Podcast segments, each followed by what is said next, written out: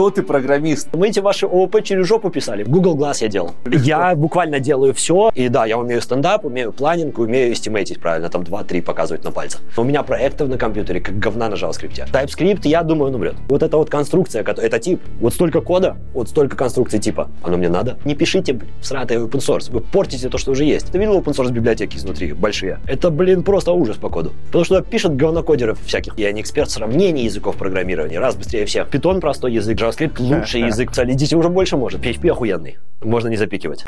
Айтишечка надо.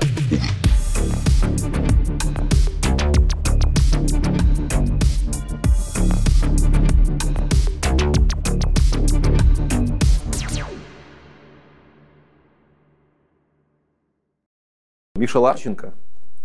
Сколько лет мы с тобой э, знакомы? А я без понятия, несколько, скажем а так. Вот я скажу, что больше. Да, но онлайн, онлайн, мне кажется. А, помнишь в ПВТ в 2012 году была программа по обучению инновационных предпринимателей? Да. По-моему, мы там с тобой косвенно познакомились.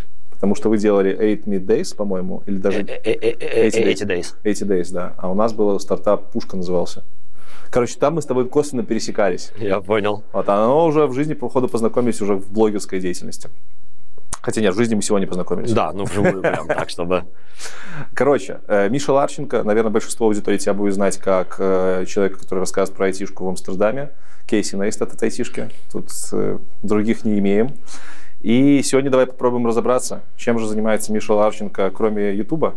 Давай, вот. давай. И желательно с закосом в технологии, потому что не все знают, что ютуберы еще и классные инженеры бывают. В твоем случае это должно сработать. Очень надеюсь, очень надеюсь. Вот. Но перед тем, как э, про основную часть, давай поговорим про то, как ты вообще стал разработчиком, про твой бэкграунд, откуда ты начинал. Давай, как обычно. Где родился, где учился, как пришел в айтишку? А, История, как у всех, на самом деле. То есть где-то там с маминых, папиных компьютеров на работе. Я сам из Бобруйска. Я там не родился, но большую часть времени я там жил. И у меня мама работала в училище, и в какой-то момент, в середине 90-х, я попал к ней в училище. То есть у меня к тому моменту уже была приставка NES, мне подарили Дэнди. Я, естественно, в игры уже умел, но это были игры такие, Марио, еще что-то. Это какой год был, чтобы понимать сразу? 94-95, где-то в этих промежутках. То есть я еще мелкий, мне еще там 9 лет, и я попадаю к ней в училище, а там корветы. Корветы — это в 286 компьютеры, то есть они уже старые на момент, когда я с ними знакомлюсь. И я там поиграл в пару игр, это был Loadrunner, по-моему, так она правильно называлась, mm-hmm. надо было по лестникам бегать, что-то там собирать. И вторая, название не помню, это где поезд едет, и ты там мальчиком бежишь по вагонам и каких-то ворон сбиваешь. И я такой, вау, компьютеры, класс, тут есть и мониторы, клавиатура, в общем, много чего умеют. И я не захотел стать программистом, но я захотел делать то, что я увидел. То есть я еще не знал, как это называется, я ничего не понимал, я такой, класс, вот можно делать, чтобы люди вот, вот так вот могли играть или что-то другое. И затем, году, наверное, в 96-м, 97-м, э, я поиграл в Байт, Байт? А, да, байт это такой компьютер, который при, пристаканивается а, к телевизору, там клавиатура, мышка, или они бывают упрощенные, только клавиатура, э, мышка, кла, э, джойстик. Или просто клавиатура к телевизору, бах, и молодец.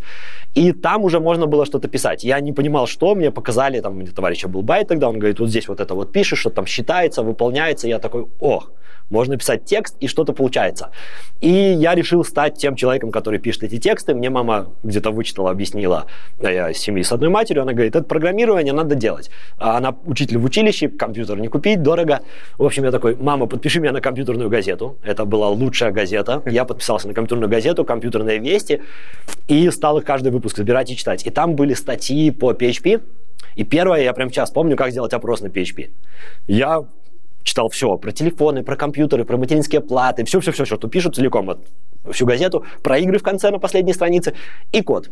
Тут, тут маленькая ремарочка, это реальная газета бумажная. То есть подписаться на газету, это не подписаться в соцсети, а выписать ее, пойти там на почту, да, записаться, она и, тебе и приходит получать, да. раз почтовый ящик. На абонентский ящик у нас еще был, чтобы не домой. Я ходил каждую среду, я шел туда после школы, забирал газету и домой. Сейчас я буду читать. И я писал на листик то, что я вижу. То есть я вот вижу код, PHP, я его пишу, ну, как бы он примитивный, мне захотелось исправления каких-то. Я начал писать какую-то ерунду. И в какой-то момент э, я решил, что мне нужен компьютер. Я хочу то, что я пробую писать. И мы поехали к родственникам в Костомукшу, это в Карелии. Mm-hmm. Там модная тема собирать ягоды и продавать финам. Финам продаешь морожку, и чернику продаешь просто тем, кто собирает. Там стоят такие большие лотки, приходишь, им сдаешь, получаешь деньги. Я насобирал на свой первый компьютер, я два с половиной месяца работал, я выучил финский по-фински сад такую марка 120 марок, в общем, чтобы на трассе за ведро просить. Я собрал 130 долларов, за, за которые можно было компьютер купить в то время. Это удивительно, но можно было купить. И я купил, собирал сам, то есть я не так, что пошел готовый, у меня товарищ в клубе в компьютерном купил компьютер, одноклассник, кто-то там у фирмы, и мы собирали сами, я с мамой поехал, мы собрали Дюрон 750, если О, или 650. Это 2000 Это уже то, что было похоже на компы, которые... Да, это 2000 год, то есть уже Millennium выйдет, или уже вышел на тот момент.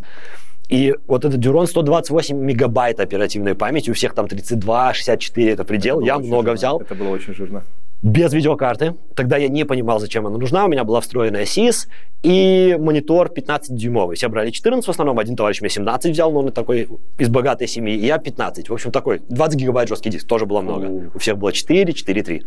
Такое 2,1, у меня 20. Но без видеокарты. То есть я многое потерял в итоге. Не все игры, которые я хотел, шли. Но мне не для игр. Я купил себе компьютер сам. У меня прям гордость. Мама, по-моему, 10 долларов мне добавила на монитор. И сразу стал писать код. Это первое, что я сделал. То есть я уже умел какой-то HTML, потому что там, где тебе опрос делать, там надо было какой-то HTML, плюс какой-то PHP. И первое, что я сделал, как установить Apache. И напоминаю, интернет у меня появился, 8600, тот знаменитый номер, я сразу с мод... а, вот я с модема сразу брал, это было принципиально. Тут надо звук включить этого интернета. Да, да, да, да, да. И это прям обязательное условие было, без модема я не согласен был на компьютер, мне нужен был интернет.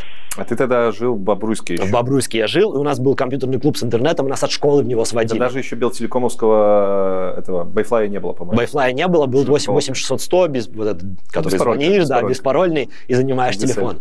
И у меня есть интернет, я нашел, как установить Apache, я поставил Apache, настроил его на домен, ну как на домен, на папку внутри, поставил туда базы данных, я не использовал, а, что-то я еще установил, Apache, а, и PHP в Apache добавил, и все заработало. То, что я писал на бумажке, я писал в текстовом редакторе, сохранял как PHP, и оно работало. Я охерел, и в 2000-м я уже первый сайт начал запустил.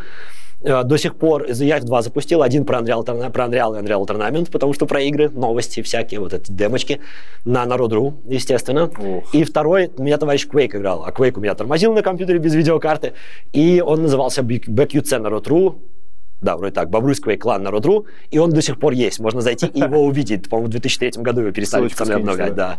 Он есть, и вот тот тоже сайт запустил. И с этого началось. Тут же ко мне пришли чуваки из этого компьютерного клуба с интернетом, у них турнир по Counter-Strike, они захотели сайт, где можно смотреть статистику, кто с кем играет. Давали бесплатный интернет, то есть уже в 2002-2003 у меня был бесплатный интернет, поэтому я в школе учился, заканчивал ее. Я умел делать сайты и мечтал стать программистом. Это сколько тебе лет было примерно? 13? А, ну, заканчивал я в 17, то есть где-то с 14 до 17 я уже несколько сайтов сделал, уже базы данных к тому времени я выучил. У меня был э, сайт Киберспорт TUT.BY, нам TUT.BY дал домен, у нас был сайт по киберспорту, очень популярный. А у TUT.BY уже блоги были на то время, да? Наверное. А, слушай, я не помню блоги, но они тогда очень сильно пытались захватывать рынок, и поэтому они нам дали свободный домен. Мы просто сказали, мы хотим, я написал, вот у нас есть Underhead, Hot.ru, он тогда на другом бесплатном хостинге был, с PHP MySQL, они говорят, классный сайт, ну, и тогда еще киберспорт не был такой темой, как сегодня, но уже была популярность какая-то. Mm-hmm. И они дали домен, дали как бы вот этот хостинг полностью, все нам дали, и мы хостились там, делали классный сайт, плюс мне платили за еще один сайт. И, ну, как бы, путь был мой ясен, но еще 10 лет до айтишки было почти, на самом 10 деле. 10 лет? Э, ну, до официальной. В 11 я официально стал. 8. Условно, 8-7 э, лет до официальной. Так, давай тогда сразу. 17 лет ты уже занимаешься программированием. Да. Э, почему не профильное образование? Что по образованию у тебя складывается? А, я поступал в университет в тот год, когда только ввели тесты, и у нас был выбор между тестами и экзаменами. Я, естественно, как самый ленивый, а я в гимназии учился, это, кстати, важный факт, почему я ушел из гимназии. Там были старые компьютеры, а я хотел стать программистом, и в 2000-м я перешел в школу возле дома, потому что в газете в Бобруйской в новостях написали, что им закупили новые компы которые нам дали еще только через два года, и мы печатали все на БК-0011, это клавиатура такая mm-hmm. с мониторчиком, и там у нас был Паскаль примитивный, вот, вот с этим мы занимались, хотя я шел ради новых компьютеров, и чтобы меня учили программировать. И я не поступил в... Было два потока. В БГУИР я не поступил от РТИ, потому что там было три экзамена, два из них по конкурсу, один не конкурс, а русский, mm-hmm. то есть больше тройки желательно. И две девятки надо было по десятибальной. Естественно, не тест, у меня было 6 по физике по тесту и 9 по математике. Соответственно, я не проходил, а экзамены сдавать не планировал. Я уже расслабился, мне не надо было.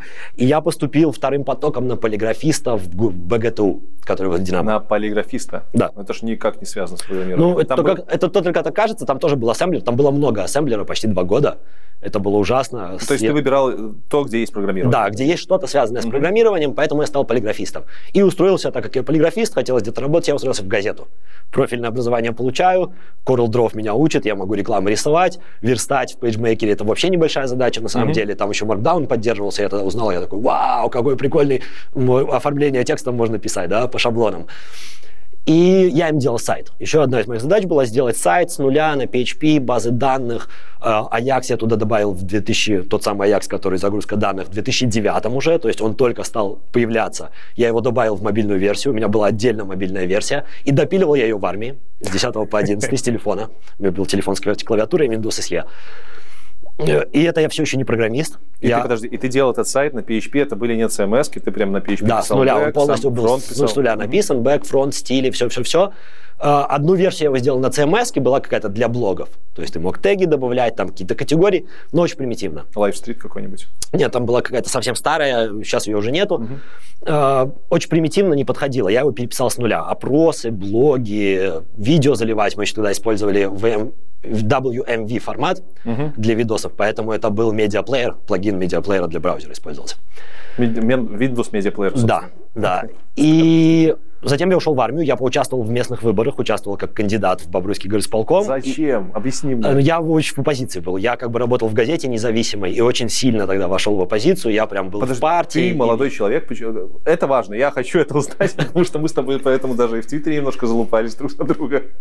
Э, как ты молодой попадаешь в оппозицию? Почему это Я попал в независимую газету, где все, ну, как бы независимое, это государство станет как синоним оппозиции, но, наверное, так оно плюс-минус и было. То есть люди, которые там, они оппозиция, новости мы пишем разные. Это название газеты, если что, не Бобруйский курьер.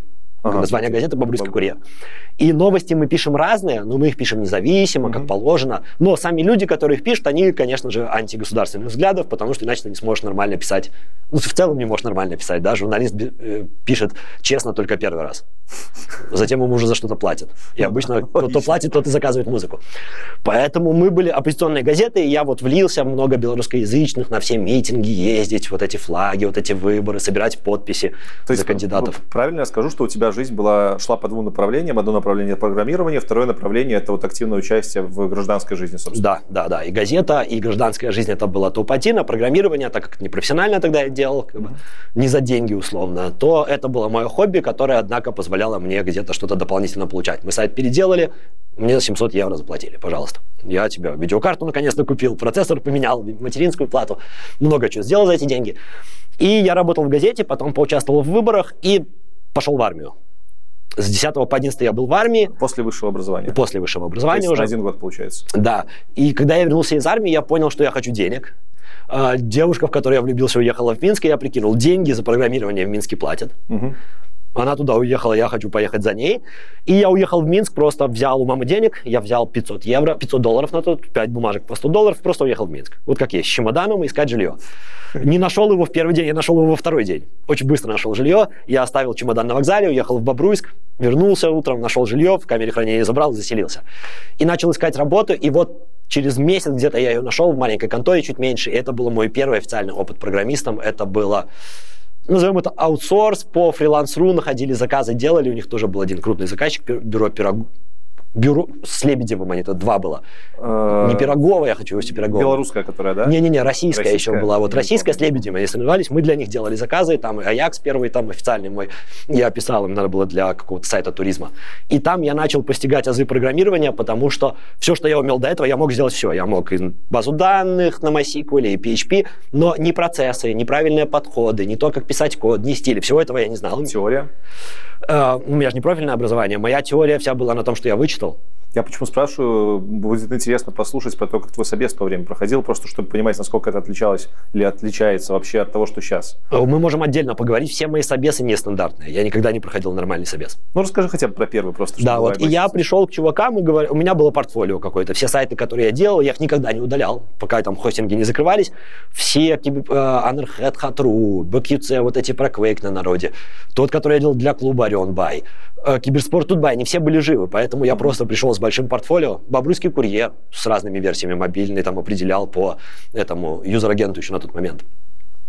Я просто им вывалил, говорю, вот я умею и мобильную верстку, и всякую верстку, и jQuery, и Ajax, и PHP, и базы данных, вот я все умею.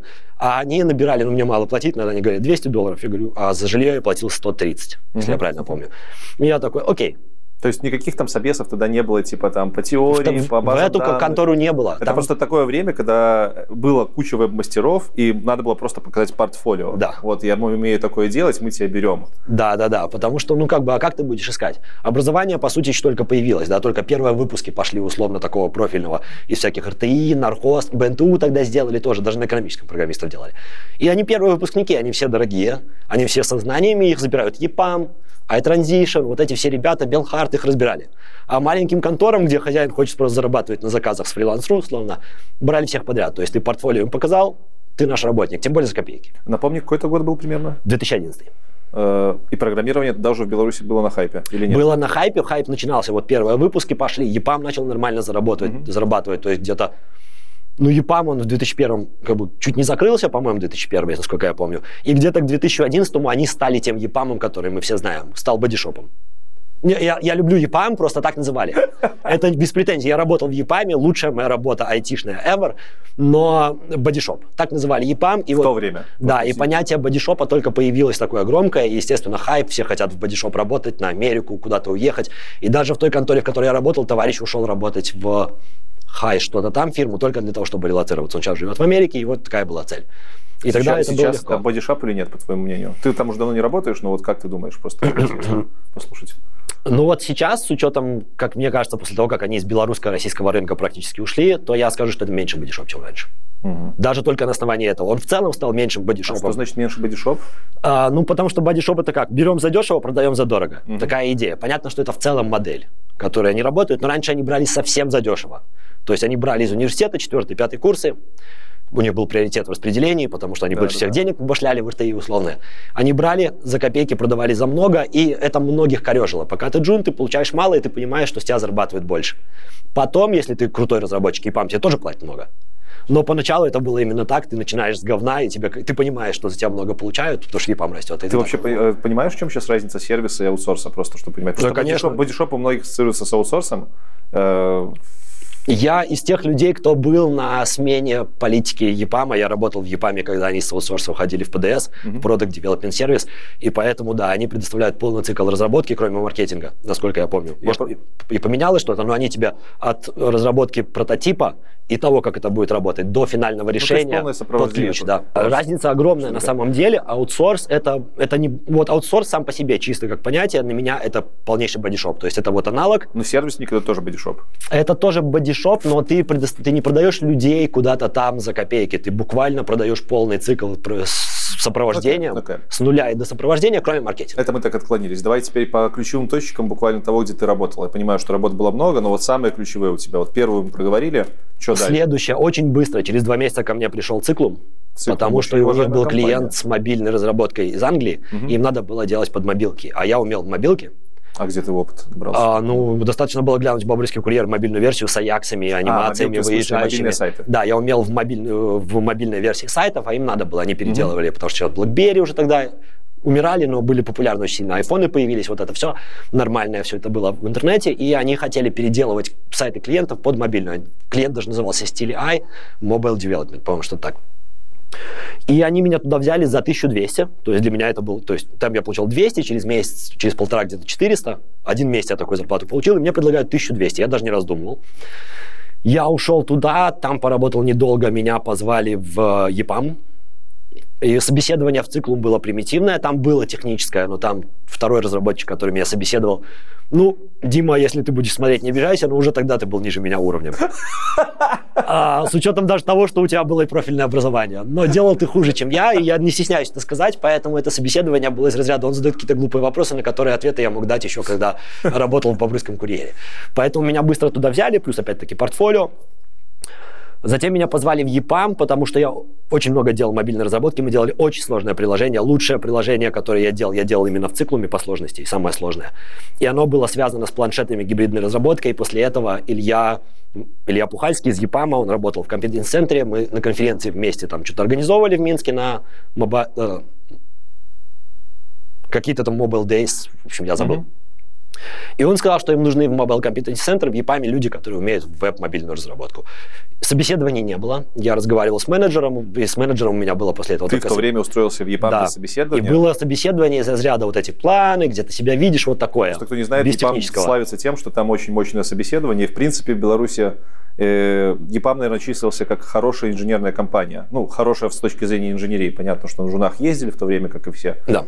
Но в целом попасть но, без собеседования – это уровень. Но я выступал на конференции, я помогал ее организовать, и я буквально делал суперсложный проект по тем меркам. Это, повторюсь, гибридное приложение, столько-только появившееся mm-hmm. фонгэпом. Кордова, FunGap, вот эта вся тема. И оно было сложное, потому что оно целиком было на JavaScript с вот этими свайпами сделано. И делали мы его под iPad, тогда только появился, но ничего под него нельзя было делать. У нас Появился, появился. Мы делали под первые Android планшеты. Единственная версия Android для планшетов тогда вышла, Android 3. И мы делали, у нас были Motorola, было два планшета, Motorola и Samsung. Нам прислали Motorola из Англии, мы для них пилили вот гибридное приложение. И плюс был, мы еще пилили это же приложение под огромный-огромный стол Microsoft Surface. О. Это сейчас для нас Surface это планшет, а тогда это был огромный-огромный стол с виндой на 10 человек пальцами тыкать. И заказчик э, приложения это Наверное, можно. Я думаю, все NDA с 2011-2012 уже вышли.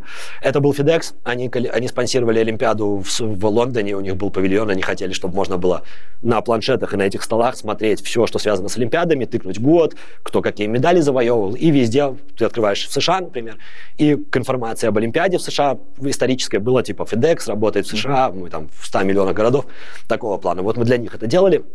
Очень большой проект, очень серьезный, два разработчика.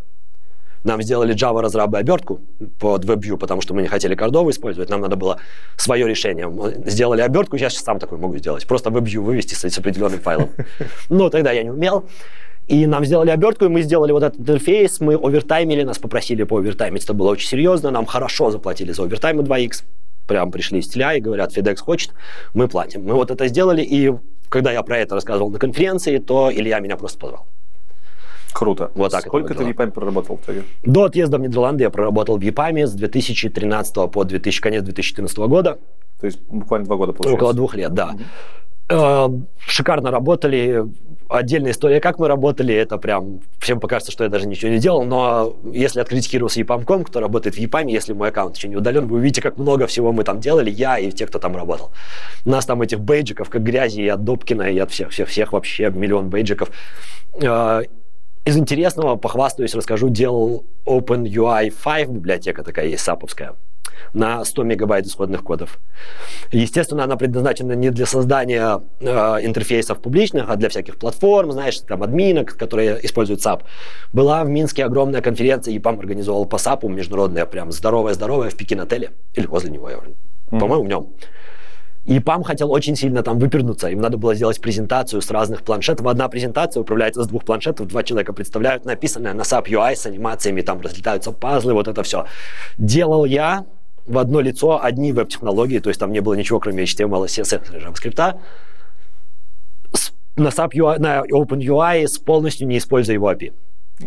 Это То есть его IP использовалось только для перехода между слайдами, которые как страницы. Но так как там использовался SAP, XML, вот это вот все, влезть в это не хотелось, все было на JSON поверх настроено прекрасно работала, презентация прошла как часы. Ну, я, естественно, там сидел и волновался. Чуваки с двух планшетов, один управляет презентацией, передает второму, второй там.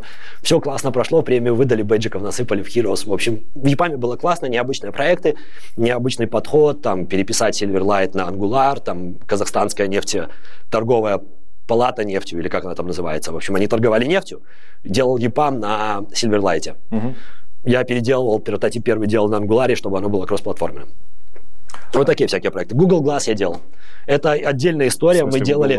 Нам прислали Google Glass. У меня есть куча видео. Я носил на хакатоны даже в... Э, как наш назывался главный этот? Имагуру.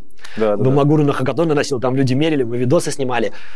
Пришел Adidas, и сказал, э, ЕПАМ тогда делал Адидасу MyCoach программу для mm-hmm. бега, вот для тренировок. Они пришли и говорят, мы хотим для гугловой презентации на Google I.O., чтобы наш MyCoach был на, в глазу на Google Glass. Взяли меня, и мне дали из Венгрии какого-то Java разраба, потому что там обычно Android же в Google Glass, который мне сделал А, что мне сделал? Первоначально, ну, как бы программа для первого запуска, пустую. Просто такой шаблон, который я могу запустить, и там же Java, где я, где Java. Ну, в общем, мы сделали, все работало, они связываются постоянно по Bluetooth с телефоном, они так работали. Эта программа отправляет, сколько ты пробежал, какой темп, у тебя просто в глаз вводится, с каким темпом бежать, какое расстояние, ну, минимальная информация, это же маленькое окошко это. Вот, все я делал, мы отправили Adidas, они отправили на Google I.O., мы получили перед Google I.O. за месяц оттуда письмо, как это установить и как запустить. Оно голосом запускалось, типа, hey, Google, run my coach а старт мой коч. Оно работало. В общем, они не знали, как установить, это было очень смешно, и мы им объясняли. ADB, Connect, ты подключаешься к Android-устройству, ADB install, APK-шечку нашу, и затем, hey, Google, start my coach. И все работает, вот. И показали на, на Google I.O., делал я. Потом Илья, это мой коллега, который меня в ЕПАМ взял, он просто слетал в Венгрию к тому программисту, они там что-то подшаманили визуально слегка, потому что, блин, опять-таки Java не мое, и вот такая вот штука тоже была. Переезд в Голландию. С чем связан и как происходил? Переезд в Голландию состоялся из-за войны в Украине в 2014 году, когда она началась. Такое у меня мнение, я твердо уверен, ну, что это, она тогда это, началась. Это, факт. это не захват Крыма, это полноценный военный, военный конфликт. И ввели санкции первые против России. Ну, естественно, Беларусь они цепляют дико. Ввели у нас налог на покупку валюты. Это был ноябрь 2014 О, 30%. Помню, да, да, да. ЕПАМ тогда сказал, мы можем вам платить только то, что вам надо из зарплаты, чтобы жить. Остальное мы оставим в долларах, и потом, когда все закончится, мы вам все выплатим. Я на это согласился, но решил, что непонятно, когда это закончится, а 30%, ну, как мы делали в Беларуси, сейчас, наверное, все делают. Получаешь рубли, покупаешь доллары. Это естественно. Я прям с карточки на карточку это делал при банке и минус 30%. Ты не хочешь терять 30% зарплаты только потому, что ты ни в чем не виноват.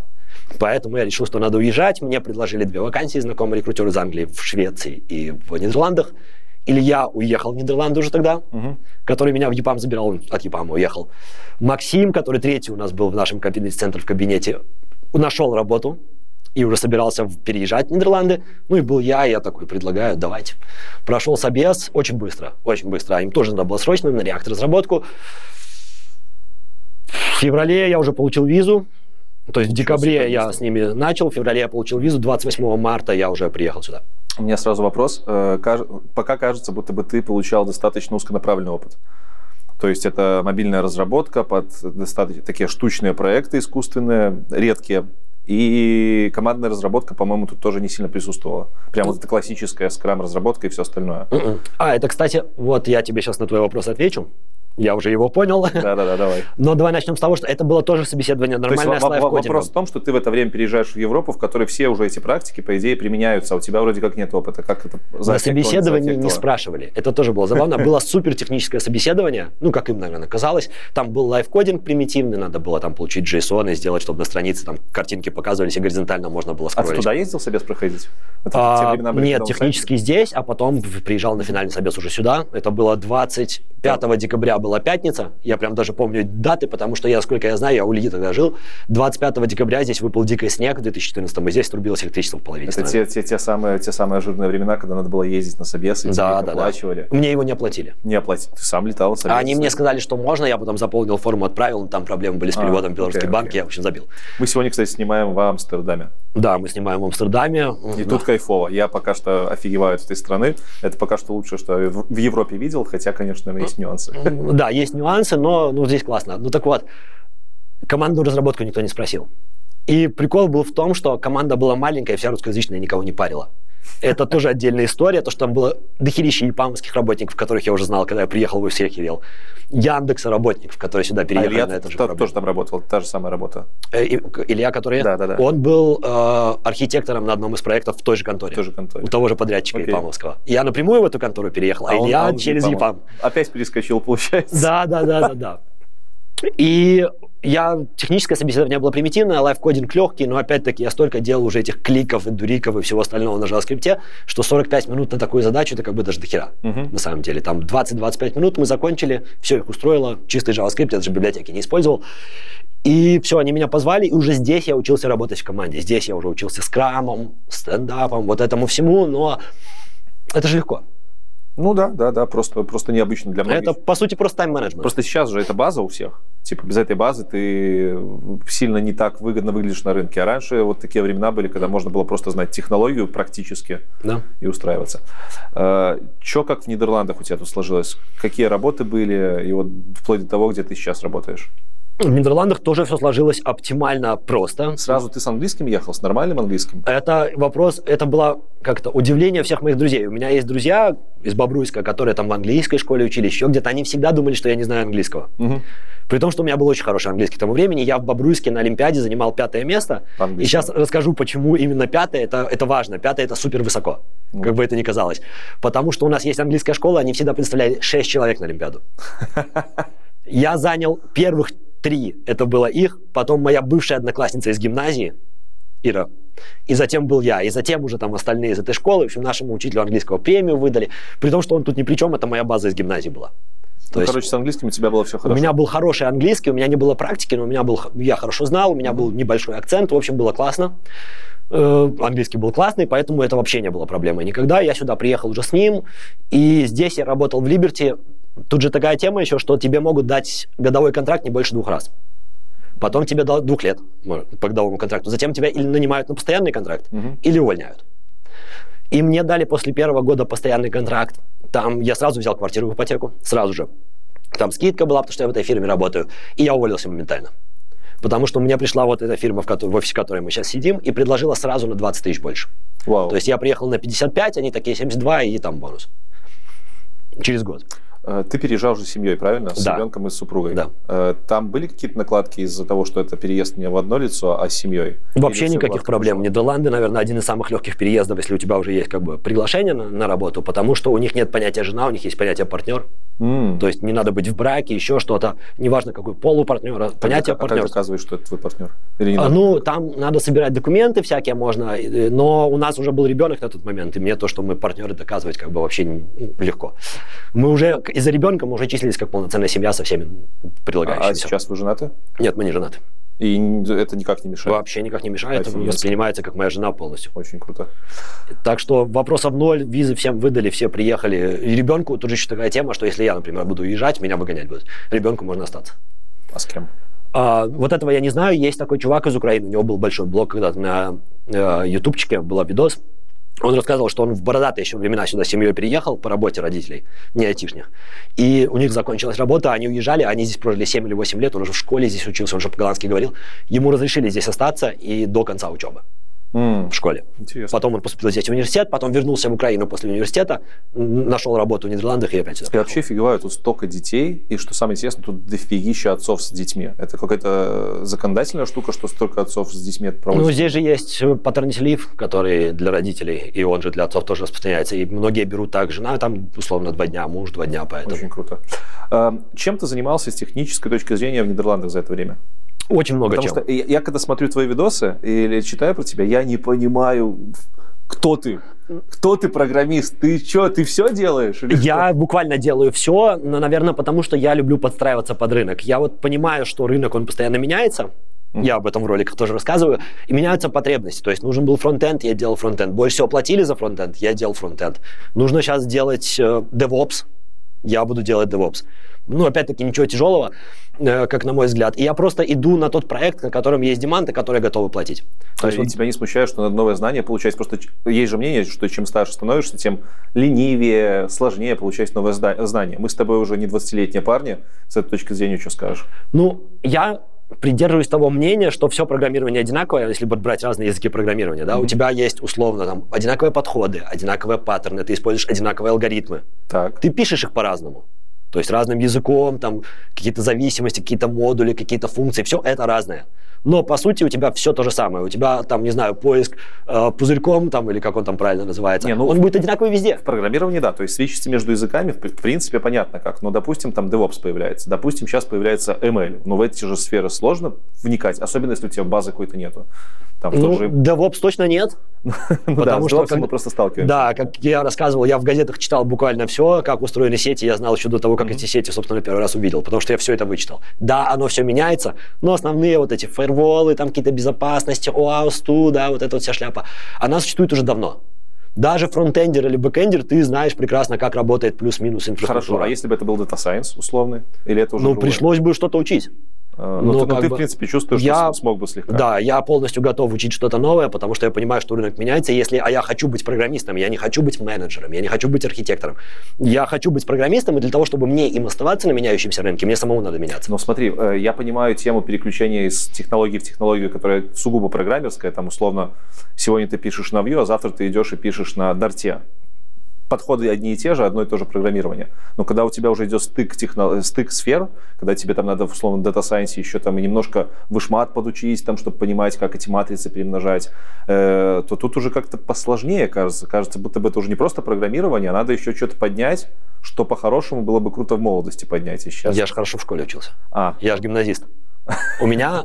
Ты в школе Ну, вот до того, как перейти из компьютеров в обычную школу, я учился в гимназии, у меня было по пятибалльной еще на тот момент, одна четверка только. Она у меня была по русскому языку. Математика, я ходил на все олимпиады тоже, я ходил на все вот эти вот факультативы, решал все эти дефантовые уравнения в классе, наверное, еще в седьмом, поэтому как бы это все не было никогда большой проблемой. Математика, она тоже простая То есть, меня. подытоживая, ты сейчас в своем э, возрасте, э, в своей позиции, в принципе, уверен, что сможешь переключиться плюс-минус любую сферу в айтишке. Да. Ну вот я так считаю. Понятно, что есть что-то специфическое, тот же ML, да, угу. наверное, это займет много времени. Там, где надо много математики, особенно сложной, тяжелой, высшей, там, то мне придется потратить какое-то время на математику. Но я не буду тратить время на Python, если он будет использоваться, или там whatever, раз, да. Потому что ты уже знаешь. Ну, Python знаю, раз я сейчас как раз учу, заканчиваю, потому что это язык программирования. А где ты находишь свободное время, чтобы этому учиться всему? Тайм-менеджмент. Я очень стараюсь себя менеджить у по тебя времени. семья, у тебя работа, у тебя куча увлечений. Я стараюсь очень сильно менеджить время и очень много времени ночью трачу. То есть а. я мало сплю относительно для многих людей, наверное. Но выглядишь ты очень бодренько. Да, но я стараюсь как бы, потому что по субботам я могу спать, сколько суббота у меня шаббат. А. Я, я хоть, ну, я в корнями тоже еврей, но не поэтому. Просто я по субботам ничего не делаю, у меня есть день полного... Вот я шортик вчера снял, и это сколько, 30 минут, и как бы все. Отлично. То есть Поэтому, да, я думаю, что я буду переключаться, ну, как мне кажется, я, у меня получится, но пока мне больше надо по языкам переключаться, то есть, как бы приходишь, пишешь, или там в крайнем случае блокчейн какой-то примитивный поковырять, потому что блокчейн сам по себе примитивный, что бы кто тебе ни говорил в твоем ролике про блокчейн, сам блокчейн бесполезен и примитивен, поэтому, как бы, я тоже делал на нем проекты, у меня было два проекта платных, ну, вот два не, клиента. Ну, там же тулинг вокруг, вот тулинг может быть поинтереснее, наверное. Может быть, но в том плане, что все это... Давай вернемся к твоим работам в Нидерландах. Чем ты тут успел позаниматься с точки зрения технологии? А, ну, фронтенд, естественно. Я писал разный фронтенд. А, писал Node.js, ну, если бэкэнд брать. Писал Python, и сейчас пишу Python с перерывом. То есть писал Python, потом не писал Python, сейчас опять пишу. Писал Go, еще до того, как он сильно поменялся, за мой ролик меня зачмырили, потому что я рассказал про свой Go, понимаешь? Про тот Go, который я делал, и он не такой, как сейчас, понятно. Ну, вот. А, блокчейн делал. У меня было два проекта с блокчейном. На, оба были на эфире, на базе эфира. Quorum блокчейн на базе Этериума и второй прям Этериум. Мы, правда, сами разворачивали свои ноды со своим authority. То есть вы прям сетки писали, не просто какие-то смарт-контракты? Мы писали смарт-контракты. Зачем нам писать сетку, если мы можем развернуть готовую? А, окей. Уже есть куча их uh-huh. всяких и для бизнеса, и для чего хочешь. Нам надо было proof of authority только чтобы был. Мы взяли uh-huh. Quorum тоже. А, DevRel, ой, DevOps какой DevRel. DevOps сейчас делают на базе Azure, то есть всякие Data Factories, пайплайны, вот эта вся шляпа. Митапы конференции еще, но это как бы не техническая. То есть организую метапы, организую конференции, выступаю на метапах, конференциях на нетехнические темы, потому что технические темы, они от лукавого. Они становятся неактуальными через какое-то время. То есть то, что ты рассказывал, оно не актуально, надо править. Если ты скажешь не техническую, она обычно долгое время держится в тонусе. Ну и, наверное, вот из таких языков все. Дай подумать, какие еще. А, Java чуть-чуть, но Java опять-таки нет. Поэтому я иногда ее чуть-чуть везде трогаю, и в Нидерландах тоже трогал, но чуть-чуть. Давай так, последний год, чем ты больше всего занимался? Вот этот год это Python, DevOps и немножко React. То есть JavaScript ты сейчас не сильно... Ну, ну у меня есть свои, свои, у меня есть маленький проект, я хочу сейчас запустить, я думаю, через недельку на Product Hunt его запущу, там будет много JavaScript. Даже так? Даже так, я даже не постесняюсь сказать, я сделал сервис по SSO интеграции Telegram, есть у них свой SSO, ну типа, я его сделал нормальный. Вот, можно подключать приложение, можно как бы делать SSO-шку, вот это все, и он уже готов полностью, бесплатная версия, потому что будут платные, конечно же, у меня там э, это, функция, их пока не будет. Это open source, closed source? Э, это closed source, конечно То же. У тебя есть э, желание потом на этом как-то заработать? У меня даже есть точно я понимаю платных функций, прям, прям список, который надо сделать. Одна из них супер уникальная, супер нужная, про нее я не могу рассказывать, но когда она появится, она сильно упростит SSO-шную работу, связанную с телеграммом и управлением. А расскажи тогда немножко про свою стартаперскую карьеру, потому что ты дофига стартапил. Э, как у тебя стартапы в твою жизнь впрягались, интегрировались, и что это вообще за стартапы были?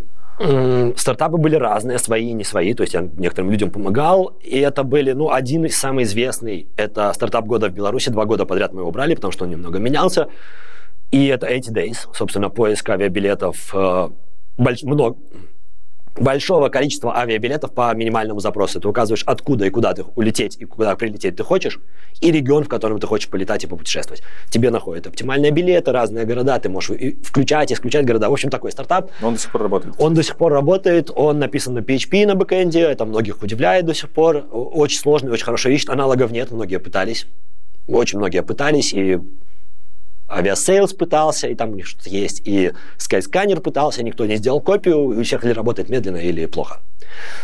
Бэкэнд там не мой, естественно, но фронтенд суперсложный, его чуть-чуть тяжело переделать, потому что я его трогал давно, он на реакте, на старом реакте, и если его открыть, он кажется очень красивым, очень быстро работающим, он очень сложной логикой внутри, его невозможно переписать быстро, и у меня недавно ответственный ну, человек, который всем до сих пор заведует, спрашивал, сколько будет переписать, если команду нанять. Я сказал, прямо если оптимально, они будут вкалывать как проклятые полгода на три страницы или четыре. Настолько он сложный, там логики много. И я даже не смогу ее объяснить по существующим компонентам. То есть я посмотрю, я понимаю, как там что работает, но я не смогу полностью даже весь маршрут прорисовать. Он работает, он классный, он все нравится, но это такой...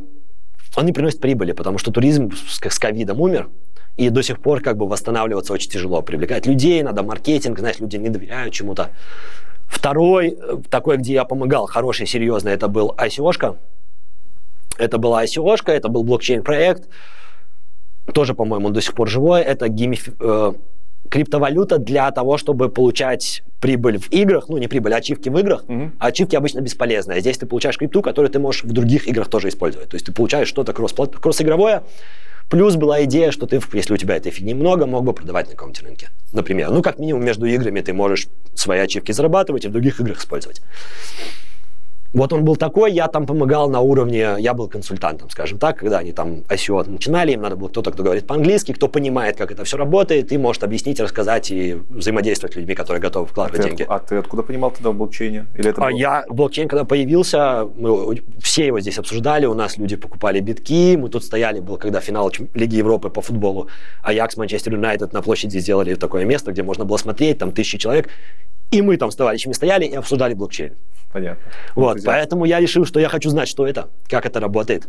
Я потратил кучу времени, мы вот в этом помещении, ой, не в этом, в этой компании еще помещения не было, организовывали метапы, где я рассказывал, как делать, писать смарт-контракты, взаимодействовать и так далее. То есть я сам учился и тут же рассказывал, чтобы мне было легче учиться. Угу. И вот я решил, я потом пришел сюда, и перед тем вот этой SEO-шкой я пришел к начальнику своему, говорю, хочу проект на блокчейне. И он говорит, ну ты будешь на бенче, пока мы ищем. Четыре месяца я ждал, пока меня нашли. И вот за это время ICO-шный проект появился, я еще подтянул свои знания, пока общался, пока вот на этом мероприятии там разные были блокчейны, Solana, Дуриана, общались, обсуждали, там все русскоязычные, естественно, были э, в этих Сингапурах, этих ваших всех. И я много чего узнал и затем применял. Так что блокчейн – это моя личная инициатива. И вот я заработал даже компании на, на этом денег, потому что были проекты. Понятно, что сейчас их меньше, они нахрен никому не нужны. Но это мое личное такое. Вот по поводу учиться, переучиваться, я думал, что если будет надобность, то я буду уметь, и я смогу на рынке оставаться востребованным. Ну, посмотрим, посмотрим, зима закончится или не закончится. Должна. Вроде там растет все потихоньку. Ну, у меня там есть еще пару вопросов, знаешь. И ролик будет про это, про квантовые компьютеры, как мы будем все это решать потом. А ты прям думаешь, что уже скоро? Ну, я не знаю, насколько скоро, но это положит и весь блокчейн. То есть и все такие, надо будет использовать квантовое шифрование. И как ты хочешь проект, на котором у тебя миллион пользователей данных, быстренько перенести на другое шифрование? Или пароли, которые мы используем, они шифруются там шаг каким-нибудь, да, 256-м. Ну. А как ты потом Google все пароли перенести за день не получится? Ну, мне кажется, там кроме блокчейна вообще все нафиг полетит, и надо очень будет, много чего. Будет очень большой гемор. Ты же помнишь, недавно, буквально полгода назад была утка, чувак какой-то полуученый такой написал статью, в которой якобы он сделал квантовыми вычислениями расшифровку всех алгоритмов. И там прям журналисты просто разобрали, за неделю все раз, разлетелось. Топовые ученые делали расклад, не расклад, раскладку, делали обзоры на эту работу, писали, что это херня полная, но по миру разлетелось, там прям, прям даже крипта начала проседать. Да, немножко паники. Ну, сейчас я... У меня есть профанский, профанская мысль, и сейчас меня тут в комментариях потом поправят, ты ее оставь. Про блокчейн. У меня была вот мысль. Как получить доступ к чужому кошельку? Тебе надо сид-фраза. Да. Ты ее можешь сгенерить. Для этого ты должен ее сгенерировать в тот же момент и в ту же миллисекунду, что она была сгенерирована другим человеком. Да. Получается, любой ключ, сгенерированный сегодня, сид-фраза, она будет отличаться от того, что сгенерирован 10 лет назад. То есть ты не попадешь. Так. А если я часы на компьютере перемотаю на 10 лет назад? Там разве только от времени зависимость сид-фразы? Ну, там много же. зависимостей, да. Но вот я хочу узнать все зависимости, поэтому напишите мне в комментариях, а я потом взломаю этот ваш блокчейн. Да, лучше, а лучше сразу этот приватный ключ шлите в ссылках. Не-не-не, вот я если все зависимости узнаю, их же можно повторить наверняка. Ну... Скорее всего, это можно повторить. А если это можно повторить, значит, можно получить доступ к тем кошелькам. Давай дальше по стартапам.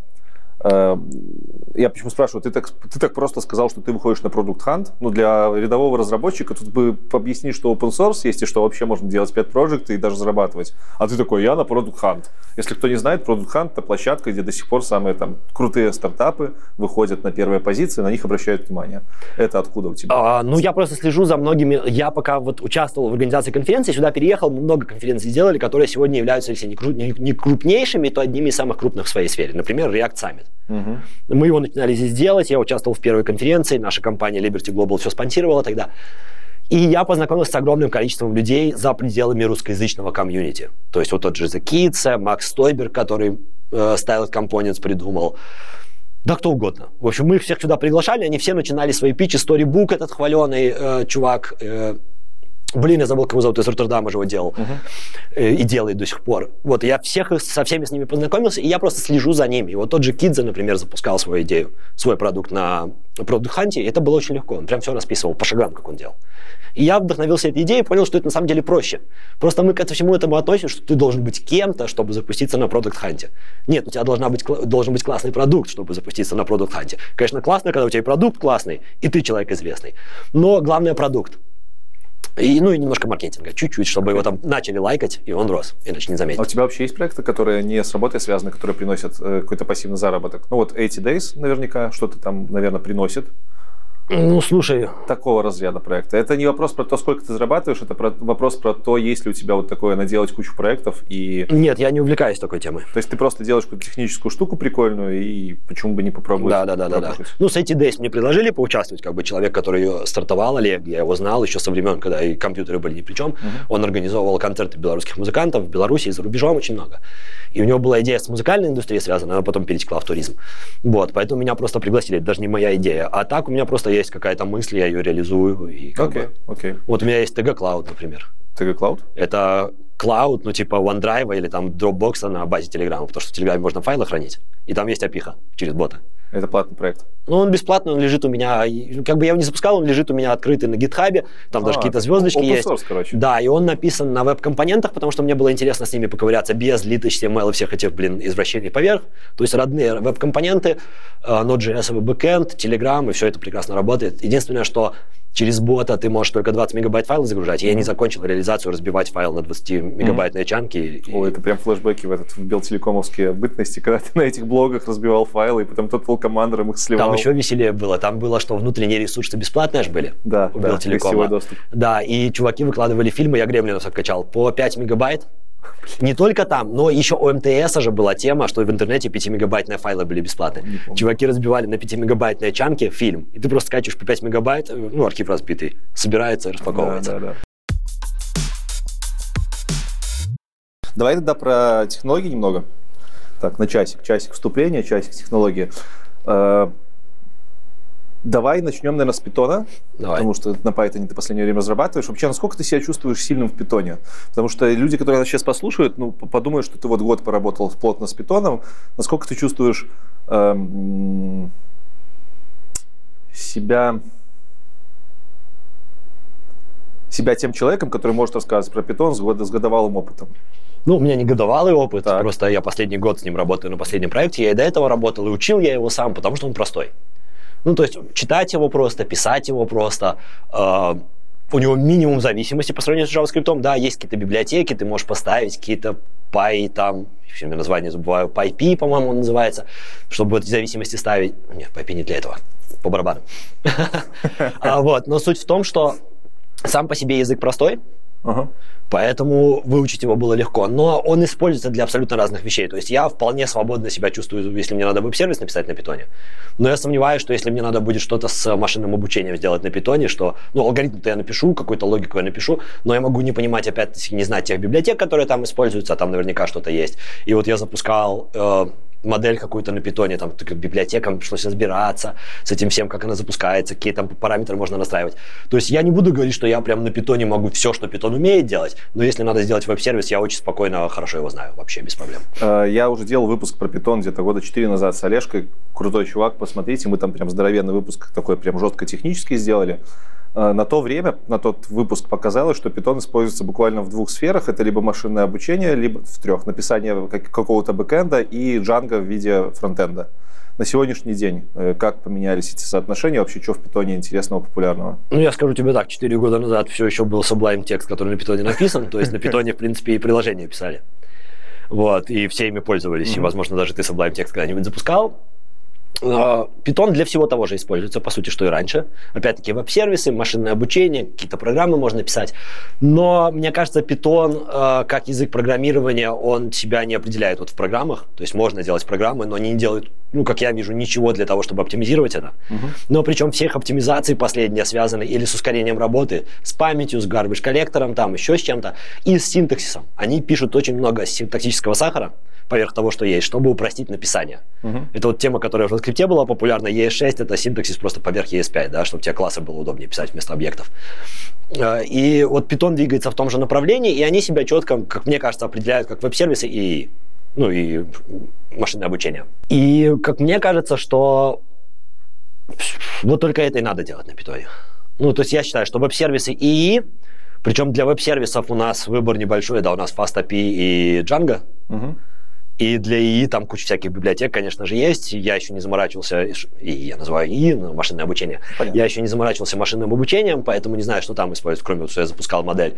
Поэтому не скажу. Но ничего другого за пределами этого нормального на питоне, как мне кажется, делать нельзя, именно такого.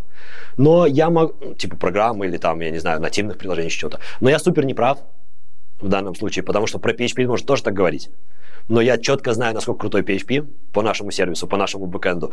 И, как я уже говорил, пытались люди повторить, если на PHP написано, они могут повторить на других, то я думаю, ну, слушай, ты сейчас так говоришь, на самом деле, что PHP будто бы какой-то слегка болезненный язык, так-то PHP развивается и давно уже из скриптового языка превратился вроде как в конфетку достаточно неплохую. PHP э, охуенный можно не запикивать. Мама, прости. А, вот. Но вот если говорить о питоне, вернуться к питону, то питон это такой, ну, как для меня тоже узкоспециализированный, как PHP язык, то есть вот у него есть две, две ниши, которые он пытается занять. И я так понимаю, искусственный интеллект и машинное обучение – это его сейчас топ-1 для них, где можно всунуться и практически без конкурентов существовать. Там раз что-то пробует, еще какие-то языки появляются, ну такое. Э, и веб-сервисы, наверное, потому что просто писать на питоне. А, боты на Телеграме, боты на Телеге. Ну да, боты понятно. А, у тебя большая часть опыта, я так понимаю, с веб-сервисами, да, да. на питоне? То есть это Django, это Fast, э, Fast API. Fast API. Э, есть там какие-то проблемы? Я помню, что с Fast API, да и Django, наверное, было что-то там типа многопоточности, какие-то проблемы. Это стандартная тема у Python. Python не самый, ну, как, как я вижу, опять-таки, я не эксперт сравнения языков программирования, да, вот этот быстрее, этот медленнее, раз быстрее всех, вот из тех, что я тут перечислил сейчас. А, но а, проблемы скорее с тем, что он дохера жрет ресурсов. Угу. И это незаметно, когда у тебя он премис решения, но когда у тебя Azure какой-нибудь или AWS, то питоновые сервисы, они жрают огромное количество денег. И вот сейчас у меня Azure, и я вижу, сколько денег сервисы уходит, и прям питоновая часть у нас есть uh, inform, data, Information Factory, мы ее называем, на питоне написано, как лямбда функция. Она прям а, а, запускается раз в день, а жрает там 500 евросов в месяц. Раз в день она запускается, дату просто собирает и кладет куда-то. Тогда логичный вопрос, зачем вы на питоне это делали, если есть куча других технологий, языков, которые бы сделали это оптимальнее? Насколько я также понял с точки зрения банка, для них Python выглядит как самый дешевый с точки зрения разработки. Не с точки зрения а, то есть содержания. заказчика была. Да, и заказчик просто хотел быстро и дешево разрабатывать, mm-hmm. потому что Python, он простой, как я уже сказал, на нем много разработчиков, причем здесь есть целая школа, они через два месяца выпускают разработчика на Python, ну, условно, который что-то знал, просто именно на языке программирования. Вот у нас два таких работают после школы, после университета, они там какие-то курсы закончили к тому, что знали, и уже джунами в банке работают. И, и этого хватает для того, чтобы делать веб-сервис. Особенно, если он уже готов. Если тебе не надо его начинать с, с нуля, разворачивать инфраструктуру а, инфраструктуру, а просто писать код, взаимодействие с данными, еще что-то. Это примитивно, и поэтому для банков это дешево, для всех это дешево. Mm-hmm. Но затем ты с дополнительными э, сталкиваешься костами, ценами, которые эта инфраструктура, собственно. Это в том числе причина, почему ты сейчас Rust изучаешь или нет? Ну, Rust я изучаю, потому что есть подозрение, что он будет сильно популярен, а я же хочу шейпиться вместе с рынком, я как бы хочу подстраиваться под рынок, и если все будут хотеть Rust, я тоже буду уметь. Откуда такие подозрения? Ну, не знаю, так язык сам по себе прикольно выглядит. Он быстрый, он сложный к написанию, то есть есть э, к чтению, написанию, к пониманию, поэтому есть вариант, что там не будет как с питоном или JavaScript, что набежит просто миллиард каких-то лохов и превратят язык просто в набор говна. Да, ну, ну так и есть. Есть классный ролик у чувака на ютубе «Не пишите open source», там он объясняет, собственно, что не, не, не должны все писать open source. Вам говорят для портфолио, для там, трудоустройства, не пишите сратый open source, вы портите то, что уже есть. Когда ты такой новичок приходишь писать open source, ты видел open source библиотеки изнутри, большие? Это, блин, просто ужас, походу. Потому что пишут говнокодеров всяких толпа. Ну, не знаю, у нас в Microsoft все нормально. Да, но я к тому, что это простые языки, а Rust, он сложный, он очень быстрый, он сейчас используется везде. Вот Zig Rust, мне кажется, сейчас становятся популярными для всяких инфраструктурных решений, для того же JavaScript, именно за счет того, что они быстрые и ну, такие, как тебе легко собираются, легко запускаются, компиляция нормальная, то есть вот такого плана. И я думаю, что они будут, вот Zig, Rust, может быть, эликсир, ну, на мой взгляд, они будут расти в популярности. И поэтому я Rust тоже подучиваю, и эликсир это у меня второй язык на этот год. На, в куларах ты там рассказывал, что тебе Rust, в принципе, не сильно нравится. Ну, мне Rust не нравится, да, потому что я считаю, что вот Python простой язык для изучения, понимания и чтения. JavaScript без TypeScript простой язык для понимания и изучения. Ну, он сложный замастерить, но простой для того, чтобы начать. А Rust сложный, чтобы начать, сложный, чтобы замастерить, и на выходе просто класс, классные штуки получаются. Я люблю, когда ты получаешь, делаешь что-то классное, но мне не нравится сложный процесс. Поэтому мне не нравится Rust. Но ты же в Rust вкатываешься для того, чтобы с индустрией в ногу идти. То есть, э, получается, Rust — это не тот язык, который ты выбираешь для того, чтобы по кайфу дальше разрабатывать. Тебе-то, как э, обычному разработчику, пофиг, что он там отжирает кучу Azure, потому что навряд ли ты будешь высоконагруженные да. проекты, пет-проекты писать. Да, так и есть. Ага. Ну окей, хорошо. Давай еще чуть-чуть про JavaScript, потому что... Можно и много. Да, про JavaScript можно Ну, у тебя большая часть опыта с JavaScript. Э, насколько я понимаю, ты перешел не по своей воле на Python из JavaScript. Э, чувствуешь ли ты, что ты не успеваешь за рыночком JavaScript, за питоном? И вообще нужно ли тебе успевать? Ну, ты типа сейчас питоном работаешь, изучаешь там Rust, у тебя эликсир, а JavaScript где? Это же всегда со мной. JavaScript лучший язык программирования из тех, что я знаю, потому что его можно писать как угодно, что угодно, и ни один язык не может с ним в этом сравниться. Ну, PHP примерно такой же был. Ну нет, ну на PHP ты нативное приложение не напишешь, согласись. Есть, есть. Ну, есть это такое извращение. извращение. Это все равно не нативный код в итоге. Okay. А тут тебе, пожалуйста, Expo, React Native конвертируется в нативный код, все красиво, все приятно. Хочешь пиши игры, хочешь пиши программы, хочешь пиши веб-сервисы, морду, бэкэнд, что еще можно на JavaScript? Примерно то же самое можно делать, например, на .NET, на Java, на всем чем угодно. Да, но в итоге твой .NET и Java будут получать в, э, в конце JavaScript, для того, чтобы на страницу ну, он запускался. либо WebAssembly на самом деле. Ну, это вот это спорный вопрос. Это вот у меня с раз там тоже есть кое-какие ну, надежды почему? Там на WebAssembly. Там только один файлик, который запускают у тебя. Да, но это немножко, все-таки это немножко другое программирование. Там свои, свои методы, свои взаимодействия с домом, у тебя появляются свои дополнительные функции, да, еще что-то. Да. То есть надо все равно что-то выучить. Но при этом, если мы берем JavaScript, он изначально сделан и для функционального программирования, и для ООП. Ну, ты можешь писать как угодно его. Хочешь ООП писать, пиши ООП. Хочешь функциональное, пиши функциональное. У тебя есть свобода. Хочешь типы писать, ты всегда их мог делать и до TypeScript. Просто проверки добавляй, type off, и вот это вот все, и погнали. Из array, у тебя там все возможности есть, если тебе хочется их делать. Можешь не писать типы, если тебе нравится. Хочешь управлять памятью garbage коллектором? Управляй. Не хочешь управлять? Не управляй. Да плевать вообще. Хочешь засирать в браузере вкладку, хранить там все просто в каком-нибудь индекс DB, да, или где-нибудь там в SQLite? Да, пожалуйста. Не хочешь? Можешь ничего не засирать, храни все в памяти. Вот такое. Он супер универсальный, и я на нем все пишу. Если мне надо сделать, мне надо математику какую-нибудь сделать. Условно, у меня есть CSV файл, CSV, все да, правильно, да. CVS, CSV. CSV.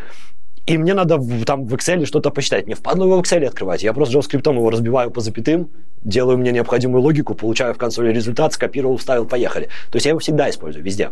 Я свои проекты, ну, как бы, вот ты говоришь, хобби-проекты и стартапы. У меня нет таких хобби-проектов и стартапов, что прям паблик, я там, вот это у меня стартап, заходите и пользуйтесь. Но у меня проектов на компьютере, как говна на JavaScript. У меня появляется мысль, знаешь, сидишь вечером такой, хочу вот SSO у меня на Телеграме мой проект, но у меня была идея сделать лямбда-функцию на JavaScript с SSO. Угу. То есть а, просто свой SSO-сервис, да, он там же токены возвращает, GWT, вот это все. Что, JavaScript в плечи, Netlify под лямбда-функцию, и поехали пробовать. Никаких проблем вообще. MongoDB развернули и работаем. То есть, и все на JavaScript, потому что я его знаю лучше всего. Я могу на нем писать быстрее всего. И я уверен, что это будет работать у меня. Давай теперь к э, началу вопроса. То, что JavaScript развивается семимильными шагами до сих пор, это не мешает тебе, да? Ну, это же не то, чтобы прям сам JavaScript развивается. Мы можем говорить о всех вот этих вокруг фреймворки, фреймворках моды, и всего остального. Но я очень большой приверженец core JavaScript. Угу. Как его называть? Vanilla.js, да. И я учил JavaScript, когда не было библиотек. Был jQuery, я Mutools тогда использовал, против рынка шел. Вот. Но я очень за, за Core JavaScript, и поэтому совершенно не важно, какие вы там библиотеки будете писать, совершенно не важно, какие разработчики фреймворки изобретают, то там все на, на Vanilla.js в конце. А почему ты так TypeScript тогда хейтишь? Вроде как TypeScript, наоборот, делает код чуть более понятным и э, предсказуемым. Ну, это для тех, кто начинает. Вот представь человека, который хорошо знает язык программирования, и он заходит, ему надо почитать source код какой-то, да, mm-hmm. вот я там JavaScript профи, мне надо условно читануть source код какой-то библиотеки. Я открываю, и все, что я там буду видеть, 90%, если сложная библиотека, чего я буду видеть, это типы. Интерфейсы, типы, описания, зависимости, вот это вот все. И я не вижу логики. То есть для того, чтобы найти логику, мне надо пролистать все эти типы, входные, выходные. Где-то там маленький кусок логики, и опять типы, и типы, и типы. При том, что ну, мне... Делайте нормальную архитектуру так, чтобы не надо было листать. Там папочка с типами, там с интерфейсами. Ну, а вот уже у тебя логика... уже рассказывал Шамсидинов. Он уже рассказывал, что нафиг это не впилось. DTS-файл создаешь, JS-доку накинул, и у тебя все типы подсасываются, да, в, в подсказках будут, в проверке будут те, те же подчеркивания, если ты не тот тип ставил, но у тебя не будет загажен сам, сам код. Тебя не будет вот этих вот, а, а, э, как его, больше-меньше скобочек, внутри T, extends, X, там еще одни скобочки, B, in, там что-то, и вот эта вот конструкция, это тип. Вот столько кода, вот столько конструкций типа. Оно мне надо? Зачем? Что мне это даст? Ну хорошо, но в JavaScript дофига кто вкатывается, и с точки зрения того, что тут дофигища программист, программистов, вроде как это будет улучшать кодовую базу, которая появляется из-за вот тех самых жунов, про которых недавно говорили, что дофигища жунов, дофигища говнокода появляется. Ну вот, например, Нет, такая. ну мы получаем говнотипы. Есть стандартная проблема с Any, да, много кто. С Any, погнали, и не паримся. Но вот эти сложные типы, их же тоже надо составлять. Это как отдельный язык программирования. Тебе надо выучить конструкции, которые ты будешь писать для типов. Есть какие-то уже отдельные плагины, чтобы красиво ошибки показывать. Потому что когда у тебя типы сложно тут надо будет запикать, то э, ошибка нечитаемая. У тебя отдельный плагин читать ошибки. У тебя отдельный плагин, чтобы стилизацию твоих типов сделать, чтобы они выглядели красивенько. А потом в ECMAScript какого-нибудь 2027 появятся типы более упрощенные. И все такие, о, типы теперь встроены, да, как в PHP. Хочешь типы, хочешь не типы, у тебя есть выбор. Здесь тоже появится, и все тогда забьют и на Flow, как раньше, как уже забили, и на TypeScript. Не, ну, да, но никто из JavaScript не думал, что в принципе с типами можно писать какой-то более э, не будем говорить понятный, но более стабильный код. Тут появился TypeScript, и, таки, и такой, ну вот, теперь можно, теперь можете писать э, строгую типизацию, ну, условно строгую типизацию, и ваш код будет работать более предсказуемо. И там какая-нибудь Foundation, я не знаю, не помню, кто там в JavaScript смотрит, такие, ага, класс, давайте-ка мы в ECMAScript там какой-нибудь версии внедрим какие-то из этих штук. Или, ну, или это неправильная логика? Нет, это правильно, они всегда так делают. Они всегда подсматривают у того, что снаружи, и потом добавляют, да, то есть вот те же, да, пример с теми же классами в JavaScript, их добавили, да. потому что народ сильно ныл, прям, что классов нет, писать объекты, потом и, Как я офигел, я недавно писал на JavaScript программу, я такой, блин, а если здесь классы завезли или нет? Такой пишу, класс работает, да, да. работает. Но на самом деле это же то же самое, что ты раньше писал объект. Да? У тебя был объект, ты, у тебя не было конструктора, ты делал какую-нибудь свою функцию init, и потом... Ну, в моем случае это сильно удобнее, потому что ты вышел из типизированных языков, C-Sharp, э, Java, другие языки, и ты пытаешься эти же паттерны применять в других языках, когда они тут есть, то тебе сильно проще писать код. Это единая какая-то э, кодовая база между языками, межduязыковая. Ну так вот, да, они подсматривают, берут и потом внедряют. Это нормальный процесс. Но я прям сомневаюсь, что они внедрят TypeScript в том виде, в котором нам сейчас Microsoft его подсовывает, с новыми особенно обновлениями, которые последние в TypeScript ужасные эти просто. А что там такое? Я читал твит. В общем, там надо еще более сложную конструкцию теперь строить, если ты хочешь строку с разными выбор, выборами, плюс еще случайно. В общем, там чувак писал большой пример. Если вам надо три типа, которые вы можете строка, с тремя возможными значениями, и там какие-нибудь два еще, может быть, опциональных значения здесь есть, там нету. Там вот такая вот конструкция. И он говорит, вот смотрите, здесь вы задаете начальное, потом здесь условия прописываете, если не начальное. Я на это смотрел вообще, думаю, боже мой, какой ужас. То есть я TypeScript пишу кучу логики в типах, которые потом, так как это просто линтер во время разработки, выкинутся нахер. То есть все, что я вот это вот напишу, потом на готовом продукте. И, ну слушай, ну с такой точки зрения, блин, много чего выкинется нахер. В принципе, если ты пишешь в объектно-ориентированном стиле, то там же тоже много чего выкинется нахер. Там же нет как такового наследования, вот как в C++. Это же все тоже под капотом там, как как-то во что там преобразовывается в этот. Прототипированное наследование через прототипирование. Да, да, да. Это сильно, не об... это, это сильно заход через задницу для тех, кто видел нормальное да, но сейчас поэтому вам дали классы и все функции для работы с классами. Но как бы все это у нас было давно. Оно было сложное и через жопу. Но мы эти ваши ООП через жопу писали, понимаешь? Я к тому, что типа если тебе стандарт, стандарт дает то же самое, что потом на процессе, на процессе интерпретации превращается в ванилу, то почему ты стандарты не хейтишь, а TypeScript хейтишь? Не, ну, во-первых, оно уже не превращается в ванилу. Давно никто не конвертирует такой старый код. Да? У Google есть это правило, которое сейчас практически все преследуют, кроме там Gmail, наверное. Угу. Это Google поддерживает всегда три последних версии браузера. А, окей, окей. Вот, то есть они вообще не поддерживают Explorer, там старые. То есть с Legacy... Да, с, поэтому с, ли, не надо конвертировать прям в такой древний код, да, в, ES, в ECMAScript 2014, условно, какой-нибудь. Ты Бай, классы Babel расставляешь... уже не нужен, короче. Не, ну, Babel уже давно не нужен как в таком виде. Уже есть как бы более упрощенные варианты конвертации. Babel он конвертирует буквально в ES 2005 там какой-то, uh-huh. чтобы твой Internet Explorer тоже мог это запустить. Это уже не актуально, уже давно не актуально. Сейчас даже не актуально в некоторых смыслах TypeScript, вот если у тебя бан или на TypeScript, даже не надо в JavaScript знать. Ну, как они говорят, мы запускаем в рантайме TypeScript. Потом они, конечно же, конвертируют его в JavaScript, иначе работать тупо не будет. Но это делается уже не в, при запуске. То есть ты этого уже не видишь, уже нет у тебя в консоли бандлинга и всего остального. Но он всегда есть, всегда. Поэтому TypeScript, я думаю, он умрет. Мое личное мнение. Я его тоже пытаюсь использовать, ну, как бы потому что надо на работе. Но именно такая сложная конструкция типов, она не выдержит. Не выдержит. Okay. Даже у вас в .NET такого сложного нету, блин. Ну, Настолько... В .NET есть куча всего другого. Да, но вы не пишете типы вот это вот, вот такие. Вот такие вот, буквально. Что еще в твоей практике случалось из языков? А, за ну, из, из-за последнего Solidity было одно время, ну, пару лет назад было достаточно Solidity. Потом он тоже сильно поменялся. Я недавно залез посмотреть. Вау, Solidity уже больше может, на самом деле, всего. Но это супер примитивный язык программирования. Но и как бы он не для, не для начинающих. Есть такое мнение, что Solidity простой, там мало функционала, можно зайти и делать. Это абсолютная ложь. Абсолютно. То есть мы пушим людей писать ошибки. Это вот эта знаменитая история со смарт-контрактом эфира, где забыли при закрытии смарт-контракта отправку валют, денег, которые в смарт-контракте на какой-нибудь кошелек да, сделать. Да, да. и там 150, выпуске, да, 150 да. миллионов подвисло. С Вовой. И тогда же была идея, что давайте мы с вами Ether fork сделаем mm-hmm. и сделаем исправление. И тогда же они в Ether сказали, вы что, если мы под каждую такую херню будем fork делать, и там и backdoor какой-то, то это со временем все прекратит свое существование. Поэтому Solidity, ну, сейчас они сделали по дефолту, это происходит, когда закрываешь смарт-контракт. И получается, что тебе надо писать очень сложный и вот такой вот low code. Ты должен понимать, что ты пишешь. Ты с памятью, у тебя память прямо в объектах там хранится и в массивах. Ты должен уметь правильно работать с данными. То есть ты должен понимать, какие бывают типы данных, как они работают, как в них хранить информацию и как информацию доставать. И вот это надо делать. У тебя нет баз данных, у тебя нет там еще каких-то штук. Ну, Solidity это прям совсем же узкий пример. Это по факту язык для написания смарт-контрактов, да, на эфире, по-моему. Да, да, да. Ну, там и на, ну, не на, эфире, еще на, на, на подобных да. сетях. А, там же есть всякие фанк-си. Ну, фанк-си и ф, ф, ф, еще какой-то, я тоже про них ролик сделал. Это же телеграммовая тема. Да, да, да, да, да. Это для тона. С тоном тоже ковырялся. Я, правда, писал про NFT больше. Вот совсем недавно, как недавно, год назад товарищем Бота писал NFT собирать, создавать, собственно, NFT картинки в данном случае у нас было, и продавать через бота в, теле, в телеге.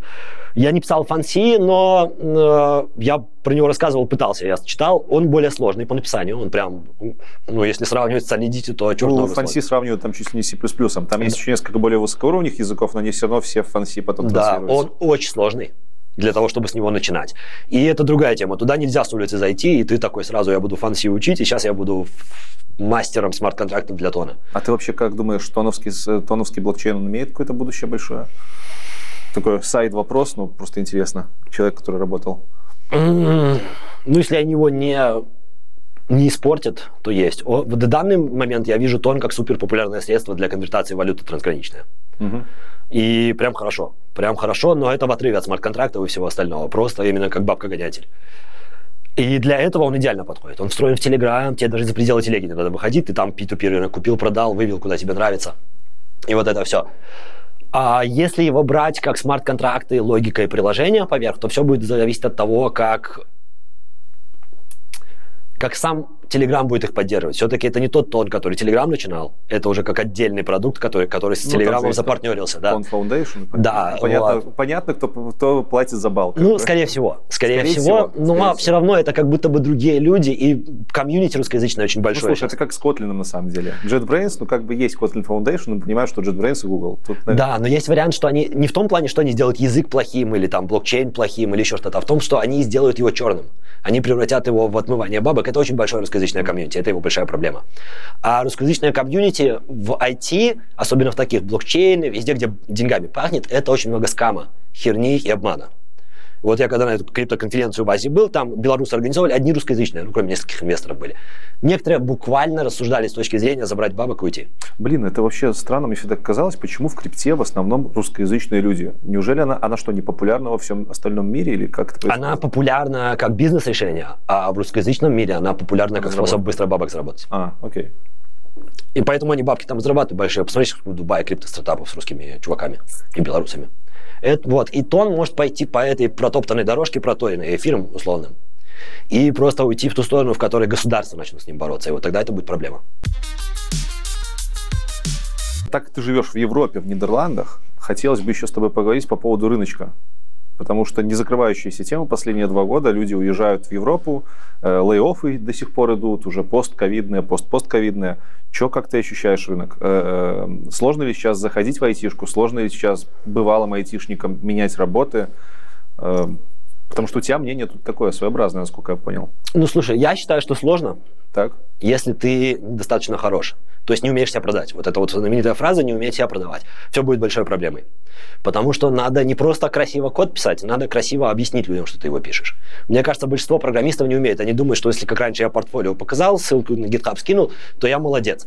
Никто не будет вчитываться в твой код на GitHub. Если у тебя там тысяча файлов, никто не будет читать твою тысячу файлов. Ну, так глянут одним глазом. Знаешь, какой-нибудь разработчик из компании скажет, да, неплохо.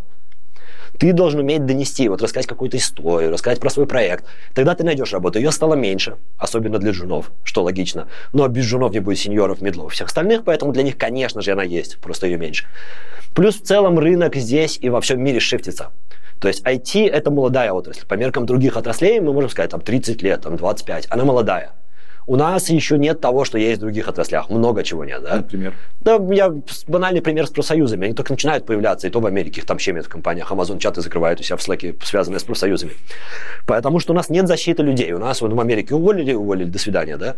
как бы письмо прислали, и тут же э, и да, ты ее даже не успеешь прочитать, и уже доступ отрубили. Привет, Cloudflare, или у кого-то недавно зашквар был. Да, да, да, да. да. уволили 100 человек, но уволили просто за 10 минут вот так. Вот, поэтому э, просто шифтится. Во-первых, мы набрали много говна у нас, я не в обиду джунам, но в IT попали люди, которые тут не должны быть. Это как с слесарем поставить человека без рук, понимаешь? О, это ты жирно накинул. Ну что значит не должны быть? Ну, ты получил компетенции, тебя взяли на работу, ну значит ты, наверное, на нее подходишь. Что ну значит, нет, понятно, быть? что типа ты... это про то, что ты должен любить программирование? Не-не-не, понятно, что ты можешь пойти работать поваром, даже получив компетенции, если ты умеешь нарезать овощи и фрукты, потому что шеф-повар тебе скажет, в каком количестве их нарезать и положить. Да. Но это не значит, что ты там задержишься, потому что никому не нужен человек, который не понимает, как это устроено. Mm. То есть в IT попали люди, которые понимают, как писать код с точки зрения синтаксиса. Все же просто. If, else, while, this, напихал и работает. Но они не понимают правильных логик. То есть в программировании надо много логики. Да, ты можешь писать даже говеный веб-сервис, но как только у тебя добавляется условная авторизация, у тебя становится дохерища логики опасной. Потому что это авторизация, это безопасность. Они не понимают, как это работает. Они не могут понять, как это работает. Для... не могут? Ну, они понимают, что вот есть пароль, его надо зашифровать, чтобы нельзя было стырить. Но как он шифруется? Зачем он шифруется? Ну, Почему ну, подожди, именно ну, так ты, он ну, шифруется? ты свою бытность тоже этого не понимал, пошел, почитал и начал... Нет, я понимаю, что есть люди, которые... Но есть люди, которым, ну, просто с точки зрения которые не хотят развиваться. Не, не то, что не хотят, они не предназначены для вот такой работы, как тебе объяснить. Ух. Может, как это, не, не про мозг надо, они не умеют думать в нужном направлении. То есть для них логика это не конструкции сложные, if, else. Для них логика это вот есть начальное данные и конечное. Ну, есть, блин, очень трудно объяснить, что я имею в виду. Склад ума это называется. Вот, я вспомнил это выражение. У них склад ума, и он не должен быть математическим. Да? Не надо тебе математика в большинстве случаев в программировании. Это прям тоже из разряда сказок, что все должны быть гениальными математиками. Нет, но ты должен уметь выстраивать логические цепочки и находить в них исключения, скажем так. Есть какие-то люди, которые не могут этого делать? Ну, кажется, ну конечно. Да, блин, да все математику в школе более-менее Нет, знают. ну вот самый большой... Ну, в смысле, математику как, э, я привожу как пример логического мышления. Ну, нормально. Нет, у нас все процессы построены на то, чтобы эти, это спрятать. У нас все процессы... Ты создаешь таск в джире, ты и в таске в джире, в хорошем проекте принято, чтобы ты расписал прям все, как тестирование будет происходить, что будут тестировать. Потому что человек, который не может сам этого предусмотреть, ему надо все расписать. Иначе он упустит какой-то момент, edge case, еще что-то. Или вот я сажусь, да, мне скажут написать search. Вот мне надо поиск написать на сайте. Я знаю, да, что там должен быть дебаунс, потому что человек пишет, затем он паузу поставил, потом что-то куда-то отправляется, мне надо количество строк проверить, escape сделать, чтобы это было безопасно и так далее. Я это знаю сразу. Да, я это когда-то выучил, но некоторые люди этого не смогут запомнить и выучить, потому что для них это как бы сложно. Блин, Миша, ну для нас это тоже может... Ладно, для тебя, может быть, было несложно, но наверняка есть люди, которые там нет, но я, я один я, я а прикинь такое, теории, что, что э, потратив нужное количество времени для тебя персонально, ты можешь, в принципе, все это понять. Другое дело, что ты можешь быть ленивым, э, ты можешь быть недостаточно мотивированным, чтобы потратить это время. Нет, ну, во-первых, не все люди, как бы, ну, я же вот вижу, у меня мама преподавателем работает, да, в, в колледже работала, сейчас так, на пенсии. И, ну, я буквально видел, что люди бывают разные. Я был в армии, я видел абсолютно разных людей. Они по-другому думают. Я уверен, что они по-другому думают. Угу. То есть то, как я выстраиваю себе логические цепочки, для них это совершенно не предсказуемо. Они не могут этому научиться. То есть они живут в каком-то маленьком мире, где у них есть straightforward, прямая линия, по которой ты должен идти. Есть начальная точка и конечная, тебе Но надо ее пройти. как-то получилось выучить if else и всякие вайлы и все остальное? Ну, потому что это легко выучить, это стандартная ситуация. Ты не можешь предсказать, какие тебе нужны if else. Выучить ты понимаешь... хотя бы то, как работает if else, ты уже, в принципе, понимаешь, как Это да, немножко, но тебе надо все if else учесть. Понимаешь? Ага. Он же не один if else. У То тебя есть, их типа, много. Один уровень ты постигаешь, а вот уже наслоение этих уровней это сложновато. Да, будет, и да? причем не то, что тебе надо только авторизацию выучить. Это же не так в программировании, что я вот выучу. У тебя столько всего. Базы данных работа с ними. Да, вот возьмем буквально любой бэкэнд. Все вот говорят, выучи питон, и ты едь в Германию, да, и relocируйся. Но тебе кроме питона надо, ну ладно, Fast API и Django, come on, если питон хорошо выучить, не проблема. Но тебе нужны базы данных, тебе нужны авторизации, тебе нужно безопасность, мне кажется, самая тяжелая. Тебе надо все время думать о безопасности. Все эти кейсы нужно предусмотреть, чтобы данные... Производительность. Производительность да, обязательно. Да. Ну, это последнее, о чем думают на самом деле. Давай будем откровенны. О производительности думают на больших Когда деньги начинают утекать, тогда... Да, да, да. И когда проект уже достаточно большой. Да. Вот. Поэтому ты надо, должен выучить всего много за короткий срок. И короткий срок это не неделя, два, это год. Даже год это очень мало времени для того, чтобы все это освоить, со всем этим поковыряться. А люди просто по складу ума не способны прийти и понять это. Тогда у меня вопрос логичный. А, а почему их всех наняли? Потому что мы пришли с того, что ты говоришь, на, понанимали много людей, которые не хотят, не способны и т.д. и т.п. расти дальше. А почему их тогда нанимали? Что за фигня Ну, у нас хороший пример с ковидом, но это началось еще до ковида. Да? В ковид, когда все резко посели по домам, всем понадобились интернет-сервисы, все хотели онлайн что-то делать, они начали расти, начали расти. Вот Zoom классный пример. Все начали пользоваться Zoom, он начал расти, у него находились дыры в безопасности, они начали дико нанимать людей. Угу. Джунов, чтобы делать простые задачи, сеньоров, чтобы закрывать сложные проблемы. Там тех, тем, тем лидов, тех лидов различных, чтобы помогать все это делать всем остальным и какие-то технологии новые применять. А затем оказалось, что так много не надо, потому что нет такого... Этот демант был, он был в короткий промежуток времени, как оказалось. И теперь ты понимаешь, у тебя нет нагрузок, нет таких проблем, ты уже закрыл все дыры, которые были. Тебе не нужны люди, которые их скрывали. И так со всей айтишкой было. Мы дико нанимали. ЕПАМ рос, он нанимал на будущее. Там фронтендеров такой бенч был. Там сотни человек сидело в Минске на бенче фронтендеров, понимаешь? Но а вдруг придет клиент, и надо будет 20 разработчиков туда посадить. Будем держать, у нас есть деньги, мы сейчас зарабатываем. И так Мира нанимает, JetBrains нанимает, Amazon нанимает. потому что все пользуются, у нас лот большой, давайте все на Node.js перепишем, мы 4 миллиарда сэкономим. И вот это вот все. А потом оказалось, что все, время этого прошло. Да, у нас появились новые инструменты, новые технологии, у нас ноу-кода становится много, вот как у нас в банке, да, нам не надо больше фронтенд разработчики, у нас ноу-код, мы их наняли. И что с ними всеми делать? Надо их удалять, удалять, увольнять и нанимать мендикс разработчиков, которые дешевле, проще, и там неделя курсов, и ты можешь делать. То есть вот потому что мы, ну не мы, индустрия рассчитывала на то, что она будет так же рэпид расти. Так же быстро, резко. И в какой-то момент все поняли, что это неправда.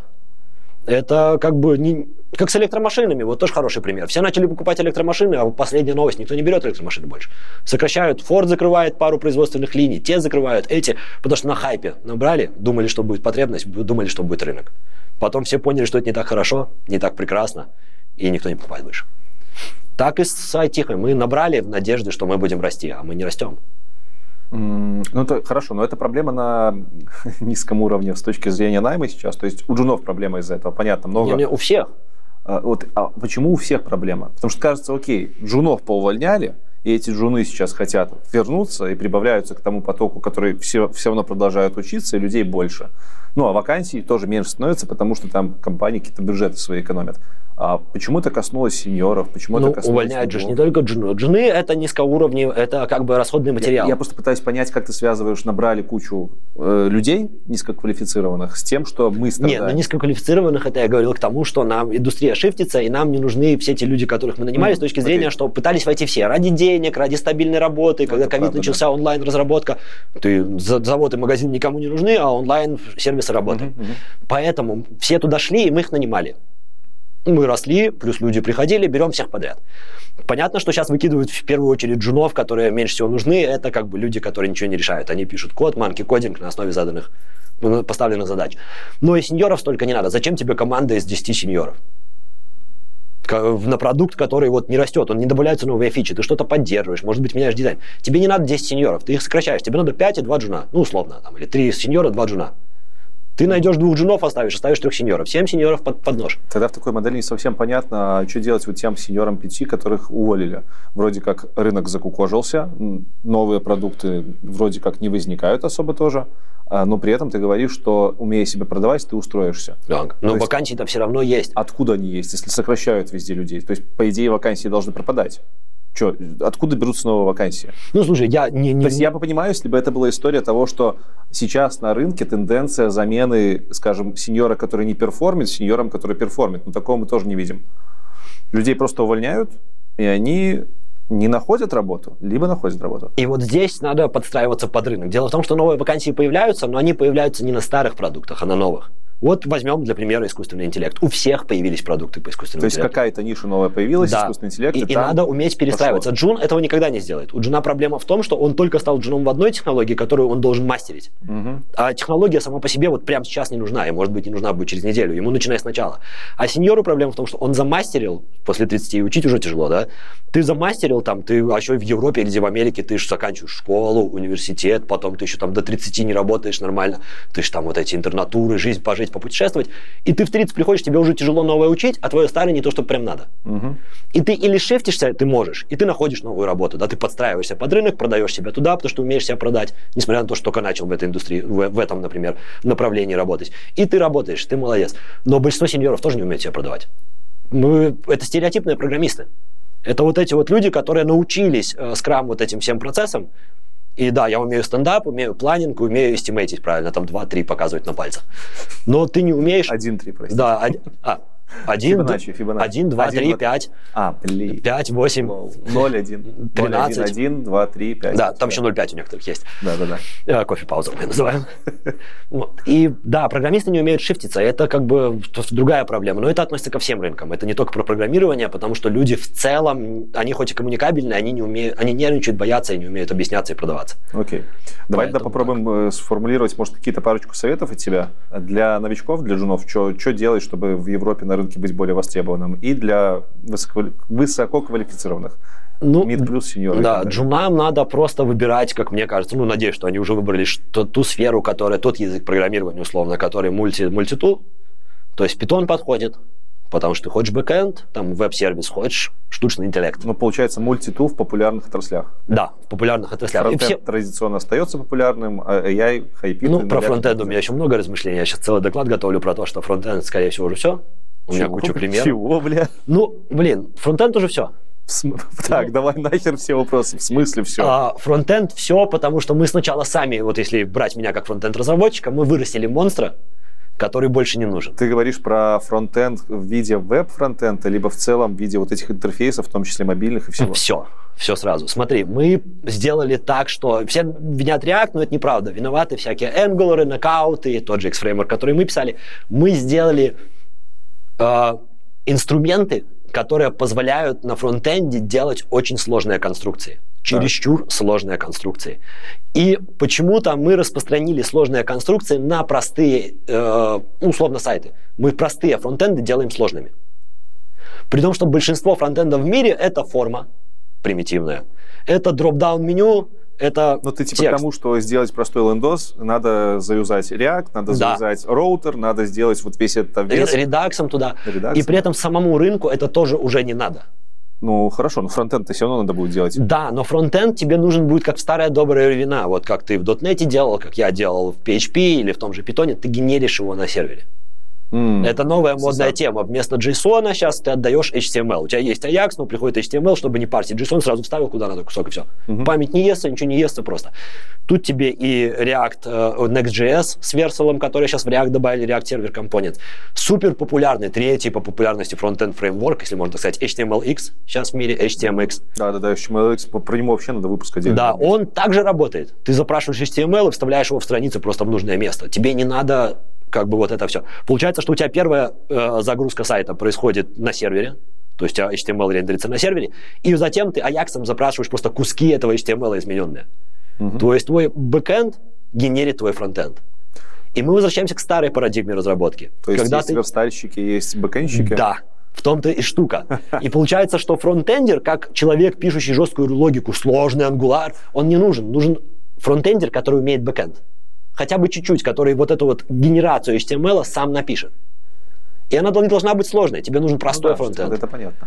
Я сейчас пытаюсь представить, а е, ну, это все работает в условиях, когда у тебя есть сервер. А если у нас задача, когда нужно вот работать на клиентском устройстве исключительно с фронтендом? Наверное, такие не мно... Нет, ну такие задачи, конечно, есть. Тебе условно надо Google Docs, чтобы ты мог без интернета работать, да? Ну, это мобильное приложение. А, ну, или мобильное, ну, ты в браузере, на компьютере, ты можешь его открыть, он работает офлайн, интернет пропал, Google ну Docs ну, да, ну, работает, да, ну, файлы да, что-то ну, сохраняет там. То есть есть, это сложные, старые, добрые инструменты. Но, подожди, они... но как Google Docs заменить такой системой? Да, но есть какие-то, понятно, что нужны сложные, но большинство мы не пишем таких сложных больше. Мы хотим написать простой, получаем То есть монстра. ты к тому, что СССР просто будет сейчас рынок забирать? Все и больше и даже не СССР, я думаю. Все-таки СССР в данном случае, если мы говорим СССР правильный, ну неправильный, а такой стандартный, это Node.js бэкэнд. Угу. Понятно, что есть PHP, там у них на Laravel что Laravel, на Laravel что-то есть, что тоже фронтенд может генерить, и получается как будто бы stack. Но это разные коды. Ты уже пишешь на бэкэнде PHP для фронтенда. Вот. Ты должен уметь и то, и другое. То есть я считаю, что фронтенд шифтится в сторону фуллстека, причем бэкенд разработчики будут нужны для сложного бэкенда, а фуллстек нужен будет для того, чтобы на сложный бэкенд накладывать фронтенд какой-то. Э, фуллстек, вернее, для того, чтобы... И останется маленькое количество тех, кто будет писать вот эти Да, и они будут работать в супер крутых проектах, типа Google, Google Docs. Ну, не зарплаты не обязательно, но они будут пилить вот такие сложные продукты, которые не нужны в таких количествах, в которых мы их создаем. Я думал, что ты то, что ты будешь клонить еще в ту сторону, что интерф... потребление интерфейсов сейчас меняется с приходом AI-систем. Типа, что мы сейчас будем все общаться с чат-ботами, фронтенда не нужны будут. Что ты на эту тему думаешь? А, я вообще думаю, что боты это чуть ли не будущее. У нас есть классный пример. Это китайский Weibo. Это теле, условный Telegram китайский, да, чат-программа, в которой все встроено. Это WeChat, который? WeChat. О, WeChat, а не Weibo. Да. Извиняюсь, Weibo другая фирма, у них тоже есть чат. Так вот, у тебя там и оплаты, и развлечения, игры, и все остальное, и Telegram пытается двигаться в этом направлении, и вот тебе не надо больше сложный интерфейс, да, у тебя выскакивает этот HTML, там view можно показать какими-то товарами, еще что-то, примитивный и простой. И много JavaScript тебе там не надо, потому что у тебя все завязано на работу с телегой, с ботами, uh-huh. по факту. И да, я согласен, и вот я тебе еще бы сказал бы про то, что у нас сейчас эпоха цифрового шума, я упоминал. То есть люди хотят получать как можно больше информации за как можно более короткий промежуток времени. Желательно маленькой информации, чтобы вся большая статья была в маленькой выжимке. И здесь тебе или и, да, ты можешь статью скормить боту, он тебе даст там что-то. Или мы хотим, как можно, если мы заходим на новостной сайт, как можно быстрее, чтобы он открылся, чтобы дал информацию. То сейчас нам надо caching и супер быстро работающее приложение. Угу. Потому что люди больше не ждут. И если раньше мы говорили о том, что человек там 2 секунды, если сайт не грузится, то у него уже начинается, что он может уйти, закрыть вкладку. Мне кажется, сейчас это время сильно сократилось. Сейчас, если за полсекунды у тебя какой-то контент не появился, то считай, что твой сайт никому не нужен. И Amazon классный пример, они когда на Node.js переходили, они посчитали, что каждая сэкономленная секунда на загрузке сайта позволит им заработать на 4 миллиарда в год больше. Ух ты ж, ничего себе. Вот, это когда они только на Node.js интерфейсе свои переводили, ту часть, которая отвечает за генерацию фронтенда. Именно такой у них был подсчет. То как тебе идея того, что вообще фронтенды пропадут, потому что все будет делать чат-бот? Условно останутся бэкендеры, которые будут делать low-level кодирование, будут бэкендеры, которые делают API -шки, а подключение к этим API -шкам, все остальное будут там делать какие-то чат-боты. То есть, условно, ты такой бизнесмен, который хочет сделать свой стартап по поиску дешевых авиабилетов, типа 80 Days, дешевых поездок по миру. Ты просто пишешь чат-бот, чат-бот сам собирает фронтенд, основываясь на API -шках уже существующих, и выдает тебе ответ. Ну, кто-то должен написать существующие API -шки, которые будут давать на нормальную информацию. То есть я в, верю, что это произойдет. То есть меня... в этой системе нет вообще фронтенда как такового? Нет, он все равно нужен будет. Он все равно будет нужен. Если у тебя есть какой-то интерфейс на сайте, тебе все равно кто-то должен его сделать. Тебе может дать код и вот v0.dev классный пример. Э, хочу сейчас тоже про него ролик записать, он тебе, ты даешь ему максимально простой, но объемный запрос, условно. Хочу дашборд Твича. Угу. Он тебе делает HTML и CSS на Tailwind полностью. Тут у тебя и меню будет, и навигация, и какие-то штуки. У тебя есть фронтенд, но он все равно не будет работать, пока нормальный разработчик его куда-то не прикрутит. Я тебе про другое. Я про то, что фронтенд в принципе вообще не нужен будет, ты все будешь получать через чат. А, ну, я, не, это может быть. Вот пример с, с Вичатом, собственно, хороший пример, потому что, ну, я с тобой соглашусь, такое может произойти, и мне кажется, скорость получения информации опять играет важную роль в Телеграме, в условном Телеграме, получить информацию в каком-нибудь канале значительно быстрее, чем зайти на сайт угу. этого же канала и там информацию посмотреть. И плюс э, всякие общения, все, что мы делаем с общением, это самая главная функция мобильного устройства сегодня. Да, сменился shift со звонков и смс на телеграммы, WhatsApp и Viber, но все равно телефон это общение, и плюс телефон есть у каждого, это веб но ты не хочешь переключать программы, поэтому, собственно, мобильное приложение теряет популярность, потому что тебе с одной программы во вторую перейди, вот это все. Ты не хочешь менять сайты. Все-таки даже работа с вкладками в браузере сделана хуже, чем работа с закрыть программу, открыть программу. Поэтому ты хочешь как можно быстрее, а Telegram это, ну, или любой другой чат, свайпнул сюда, свайпнул туда, у тебя это за секунду происходит, интерфейс сразу загружен, и он быстрый.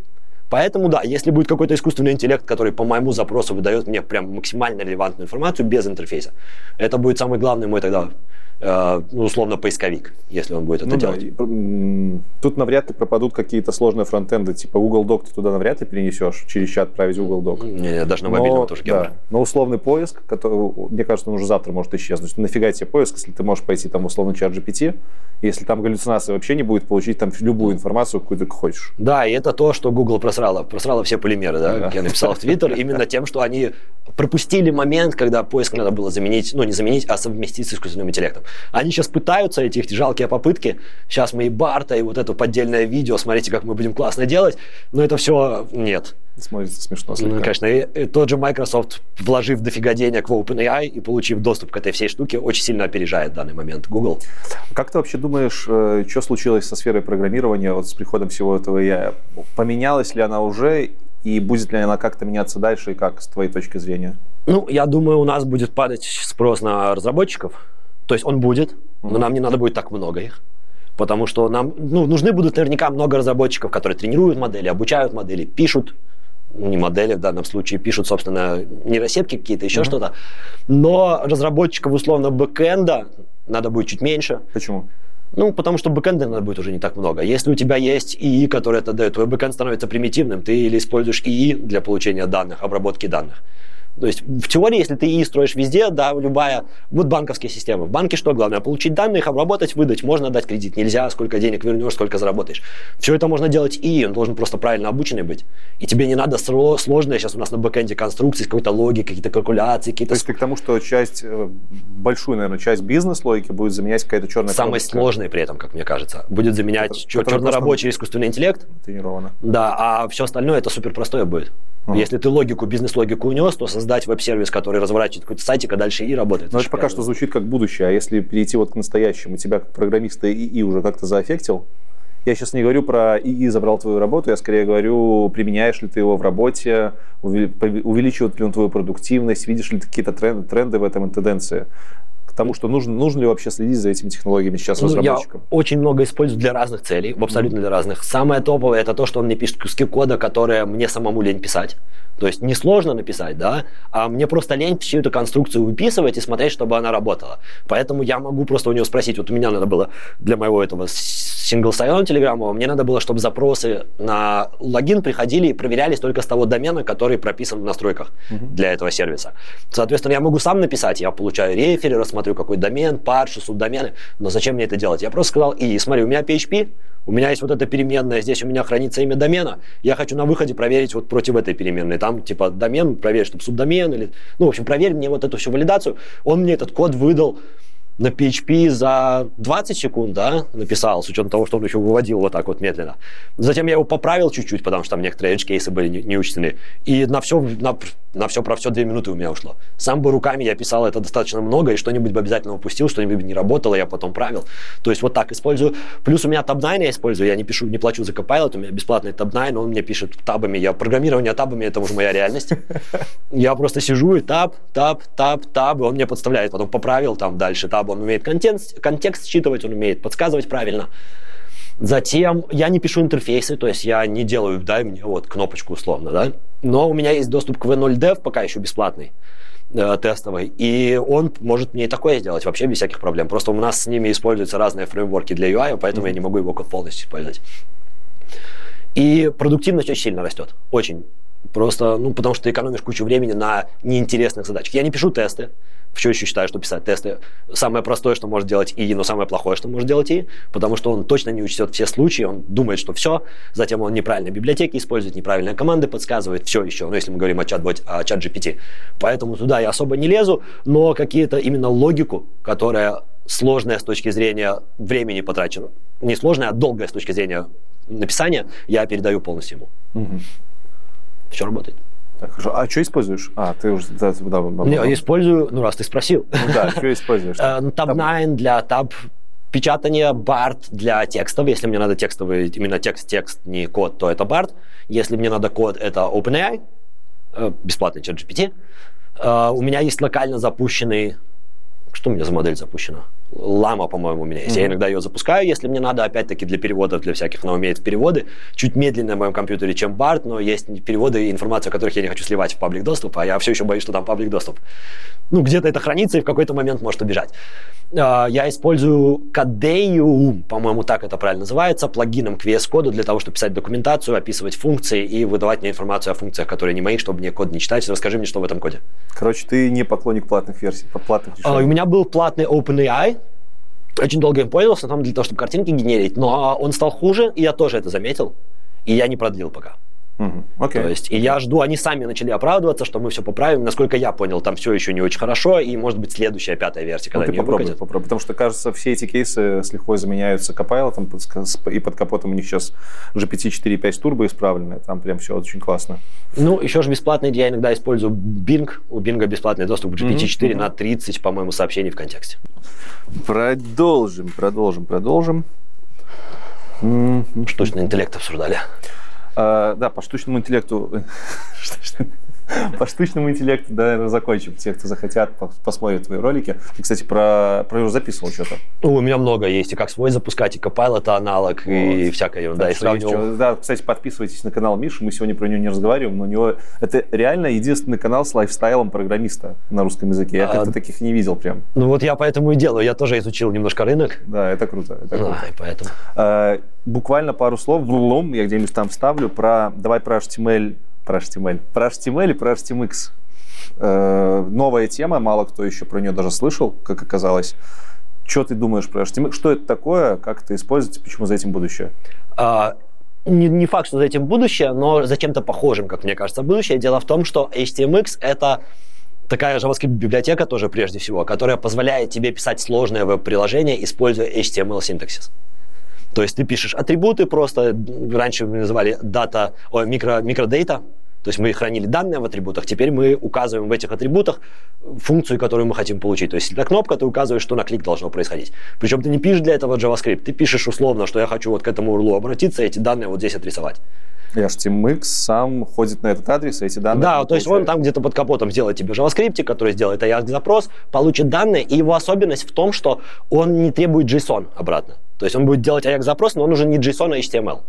То есть ты должен обратно получить HTML, и он тут же его вставит в то место, в которое ты указал. То есть не надо JSON во что-то преобразовывать. Хорошо, а тут можно как-то с интеракциями работать, которые JavaScript привносит, там, не знаю, перерисовка? Нет, если хочешь, можешь написать сколько угодно JavaScript сверху. Uh-huh. То есть, по сути, это обычный HTML-синтаксис.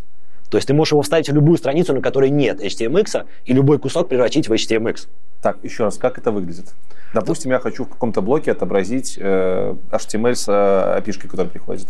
Что ты делаешь для этого? Ну, получается, ты для этого блока, блока пишешь, что ты хочешь сделать запрос, есть специальный атрибут, uh-huh. ты указываешь в нем URL, по которому должен уйти запрос, и второй атрибут, э, ты указываешь место на странице, в которое ты хочешь ставить. Обычно это inner, то есть ты хочешь внутрь этого uh-huh. элемента ставить, или outer, это в родительский то есть заменит текущий твой элемент. И все, и при загрузке страницы HTMX будет видеть, есть блок, который HTMX блок, потому mm-hmm. что у него есть специфический атрибут.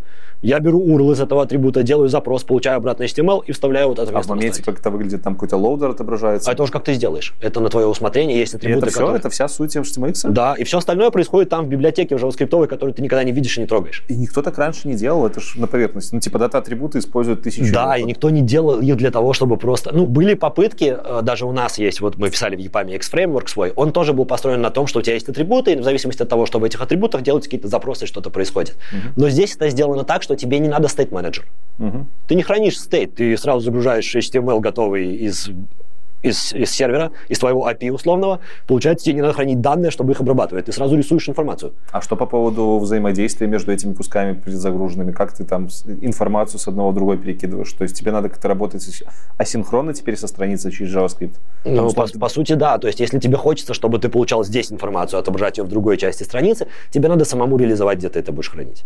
Ты можешь что угодно использовать. Хочешь Redux, можешь прикрутить туда Redux, он JavaScript агностик. То есть ему все равно какая, э, фреймворк агностик. Ты можешь Redux накрутить. Но подразумевается, что он будет использоваться для простых интерфейсов, которые везде есть Ajax, но вместо того, что ты будешь использовать React и потом вот это все накручивать, вот это вот сложное, у тебя будет HTMX, и ты пишешь только HTML при этом с атрибутами. А, а и там вырезаются все классные, модные такие штуки, как а, запросы к API, patch, delete, put. Дело в том, что все это там сделано все с помощью обычных форм, а. а обычные формы в HTML поддерживают только get и post. То есть, по сути, мы с помощью HTMX просто возвращаемся назад лет на 15 и начинаем игнорировать все новые стандарты, которые есть.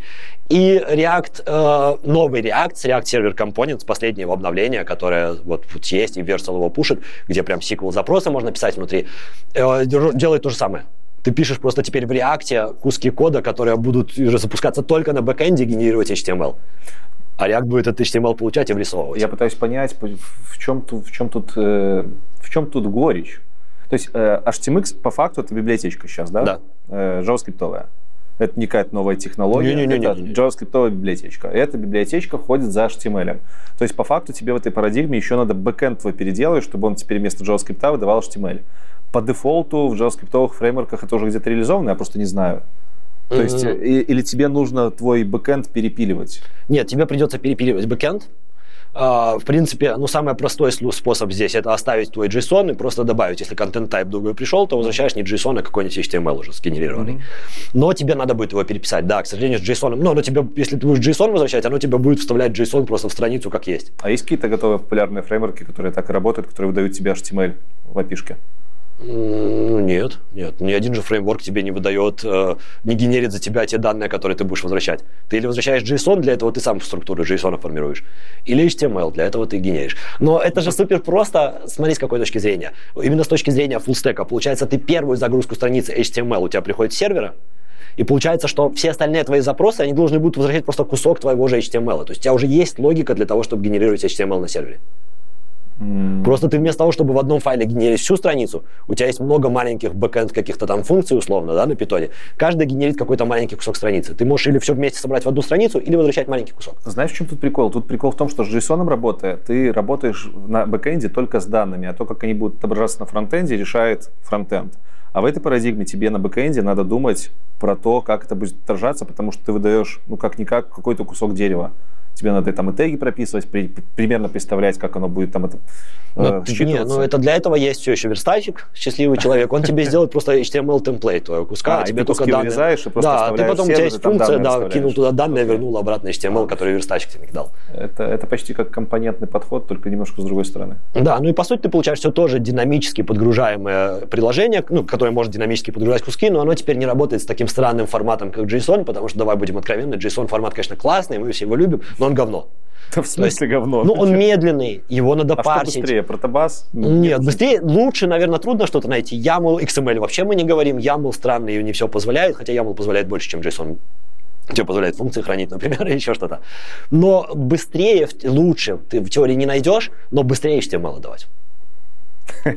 Ну, если мы говорим о взаимодействии фронтенда и бэкенда, HTML быстрее, потому что у тебя фронтенд больше не применяет никакой логики. Okay. А мы сейчас бэкенды экономим на бэкендах, зато, блин, пожираем память фронтендов. У тебя было такое, сидишь на каком-нибудь сайте, а у тебя вкладка повисла, потому что сайт сожрал всю твою память для вкладки выделенную. С добрым утром. Именно поэтому макбуки новые выходят с 64 гигами оперы и всего остального. Да, да. Рандом. Давай. Да. Несколько вопросов. Э, которые остались поза рамками конвы, хотя у нас такой выпуск сегодня галопом по Европам, но я думаю, что тебя, как э, Мишу Ларченко, это сильно больше раскроет, плюс подписчики какие-то новые технологии узнают, почитают. Э, первый вопрос. Какие бы ты, наверное, книги посоветовал новичкам в программировании? Не книги даже, а ресурсы для обучения. Потому что вообще очень просторный вопрос, пространный. Что бы ты сказал новичкам? Какие советы новичкам, как учиться, что учить? Мы уже про них ты уже про это говорил косвенно, но давай подытожим. Ну, если говорить про новичков, нужно взять язык программирования, который простой и мультитул, как я его называл. Понятно, это JavaScript, JavaScript Python. Python. Не только JavaScript и Python. Ты можешь взять тот же Kotlin, угу. ты можешь взять тот же Dart. Как бы варианты есть. Но они все относительно простые для написания, если сравнивать их с Rust или, там, не знаю, с Go даже. Go тоже простой язык в написании, но все-таки он сложнее, чем вот Python для первоначального понимания. Поэтому должен быть простой и мультифункциональный, чтобы на рынке был выбор, в каком домене ты можешь работать. Потому что если ты учишь только фронтенд, ну, условно, ты учишь только React, да, React девелопер, то твой путь строго определен. Ты JavaScript толком не знаешь и ничего, кроме интерфейсов, делать не умеешь. А если ты берешь прям язык-язык и учишь его, и именно такой язык широкий, то у тебя в будущем больше перспектив, ну, как мне кажется. А если, а если говорить про прочитать, я читал мало книг. Это у меня особенность. Я считаю, что книги описывают более сложными и долгими конструкциями, я люблю это слово конструкции, вещи, которые в документации описаны проще. То есть ты адепт документации, да? Я не адепт документации, не адепт книг, я адепт того, чтобы читать то, что тебе надо прямо здесь сейчас. Угу. То есть ты не читаешь книгу, потому что она полезна на тысячу страниц на будущее, ты читаешь ту часть книги из тысячи страниц, которая тебе нужна прямо сейчас. Но это хорошо работает касательно технологий, которые быстро устаревают. А что касается баз, как ты думаешь, нужно ли базы сейчас прямо задрачивать? Ну, база всегда нужна. Если ты хочешь не оказаться джуном, которого выкинут, потому что у тебя не хватает каких-то глубинных знаний для того, чтобы дальше развиваться, нужна база, но ее же не обязательно учить сразу. Если ты хочешь максимально быстро на рынок ворваться, ты можешь выучить условный React. Тебе никто не мешает стать React-разработчиком. Но ты должен понимать, что как только ты найдешь, например, React работу джуном, твое остальное времяпрепровождение в отли... в... за пределами работы, это будет изучение Core JavaScript. Okay. Uh, как ты относишься к мангу? Есть ли у тебя желание поработать в компаниях, которые такого же типа, как компания Microsoft. Когда-то мечтал, даже писал в Apple, ну, я еще тогда писал в Apple просто податься на вакансию и заполнил инпуты как-нибудь, как-нибудь и отправил, да. Ну, а в какой-то момент я полностью остыл, потому что в Европе манг сильно отличается от того, что в Америке, то есть если говорить деньгами, да, то есть ты не получишь здесь то, что ты получишь в Америке, бонусов, шейров и Говоря Америку, зарплату. ты имеешь в виду условный Силикон Вэлли? Да. Регионов, которых вверх. То есть там, где тебе реально в манге платят больше, чем во всех остальных. Зарплата будет плюс-минус та же, может, какой-то бонус получше, да, может, какие-то акции чуть-чуть дадут. Ну, а как же поработать в Microsoft? Ну, я, слушай, я так много вижу людей из Microsoft в Твиттере и вообще в интернете, из всяких Фейсбуков, мед, и всего остального. И я не скажу, что они суперумные. Даже вот я вчера записал офигенный рилс про то, как взломали русские хакеры Google и Microsoft. Microsoft не раскрыл подробности, а Google прям расписал, насколько у них тупые работники. Говорит, они присылали зашифрованную PDF, как будто отзыв на статью им на эту надо. Э, для того, чтобы расшифровать, надо было скачать стороннее приложение, которое требовало администраторский доступ и получало доступ к компу. Ну и раз Google так взломали, значит, его работники открывали эти файлы и запускали. Значит, вот такой там уровень развития работников. Понятно, что есть разные. Есть программист хороший в Америке, есть какой-нибудь менеджер или HR. Где-нибудь там и он открыл. Я не исключаю. Но в целом, судя по тому, что я читаю в интернете, там работают такие же люди, как и я, делающие те же глупые ошибки, которые делаю я, знающие языки программирования на том же уровне, которые знаю я, и просто для того, чтобы сказать, я работал там в Гугле или в Microsoft, не факт, что это прям положительный опыт. А, даже так? Да. Потому есть же вот этот бытующий миф до сих пор, что строчка в резюме из Microsoft открывает тебе двери сразу там в миллион компаний. Ну, у меня есть Deloitte. У нас был клиент, я могу смело указывать, я работал в Deloitte, ну, вот, в своей компании. компания все-таки. Ну, не, не важно. Ман, не манговая. Да, но я, скажем так, это очень крупный игрок рынка, если я хочу пойти в какую-нибудь аналитику, бизнес-аналитику, да, в разработку. Ну, ты, ну, ты этими словами как раз-таки сейчас говоришь, что надо идти в Да, я могу сказать, что, что у меня есть вот Deloitte, условно, да, это же не только мангом крутится, есть много фирм, которые на слуху. Это мы знаем там пять. Я могу прийти и сказать, здесь в Нидерландах, вот местный рынок, я приду и скажу, я там в АБН банке работал и сэкономил им 2 миллиона. И это будет важнее, чем я работал в Microsoft, да? Угу. Потому что я сэкономил кому-то 2 миллиона на своем продукте, неважно в какой компании, будь ты хоть то угодно. Вот. Главное, achievement.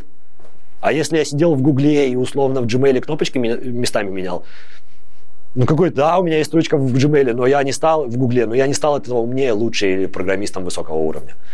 Хорошо. Объясни мне, почему ты хорошо относишься к ноу-коду? А...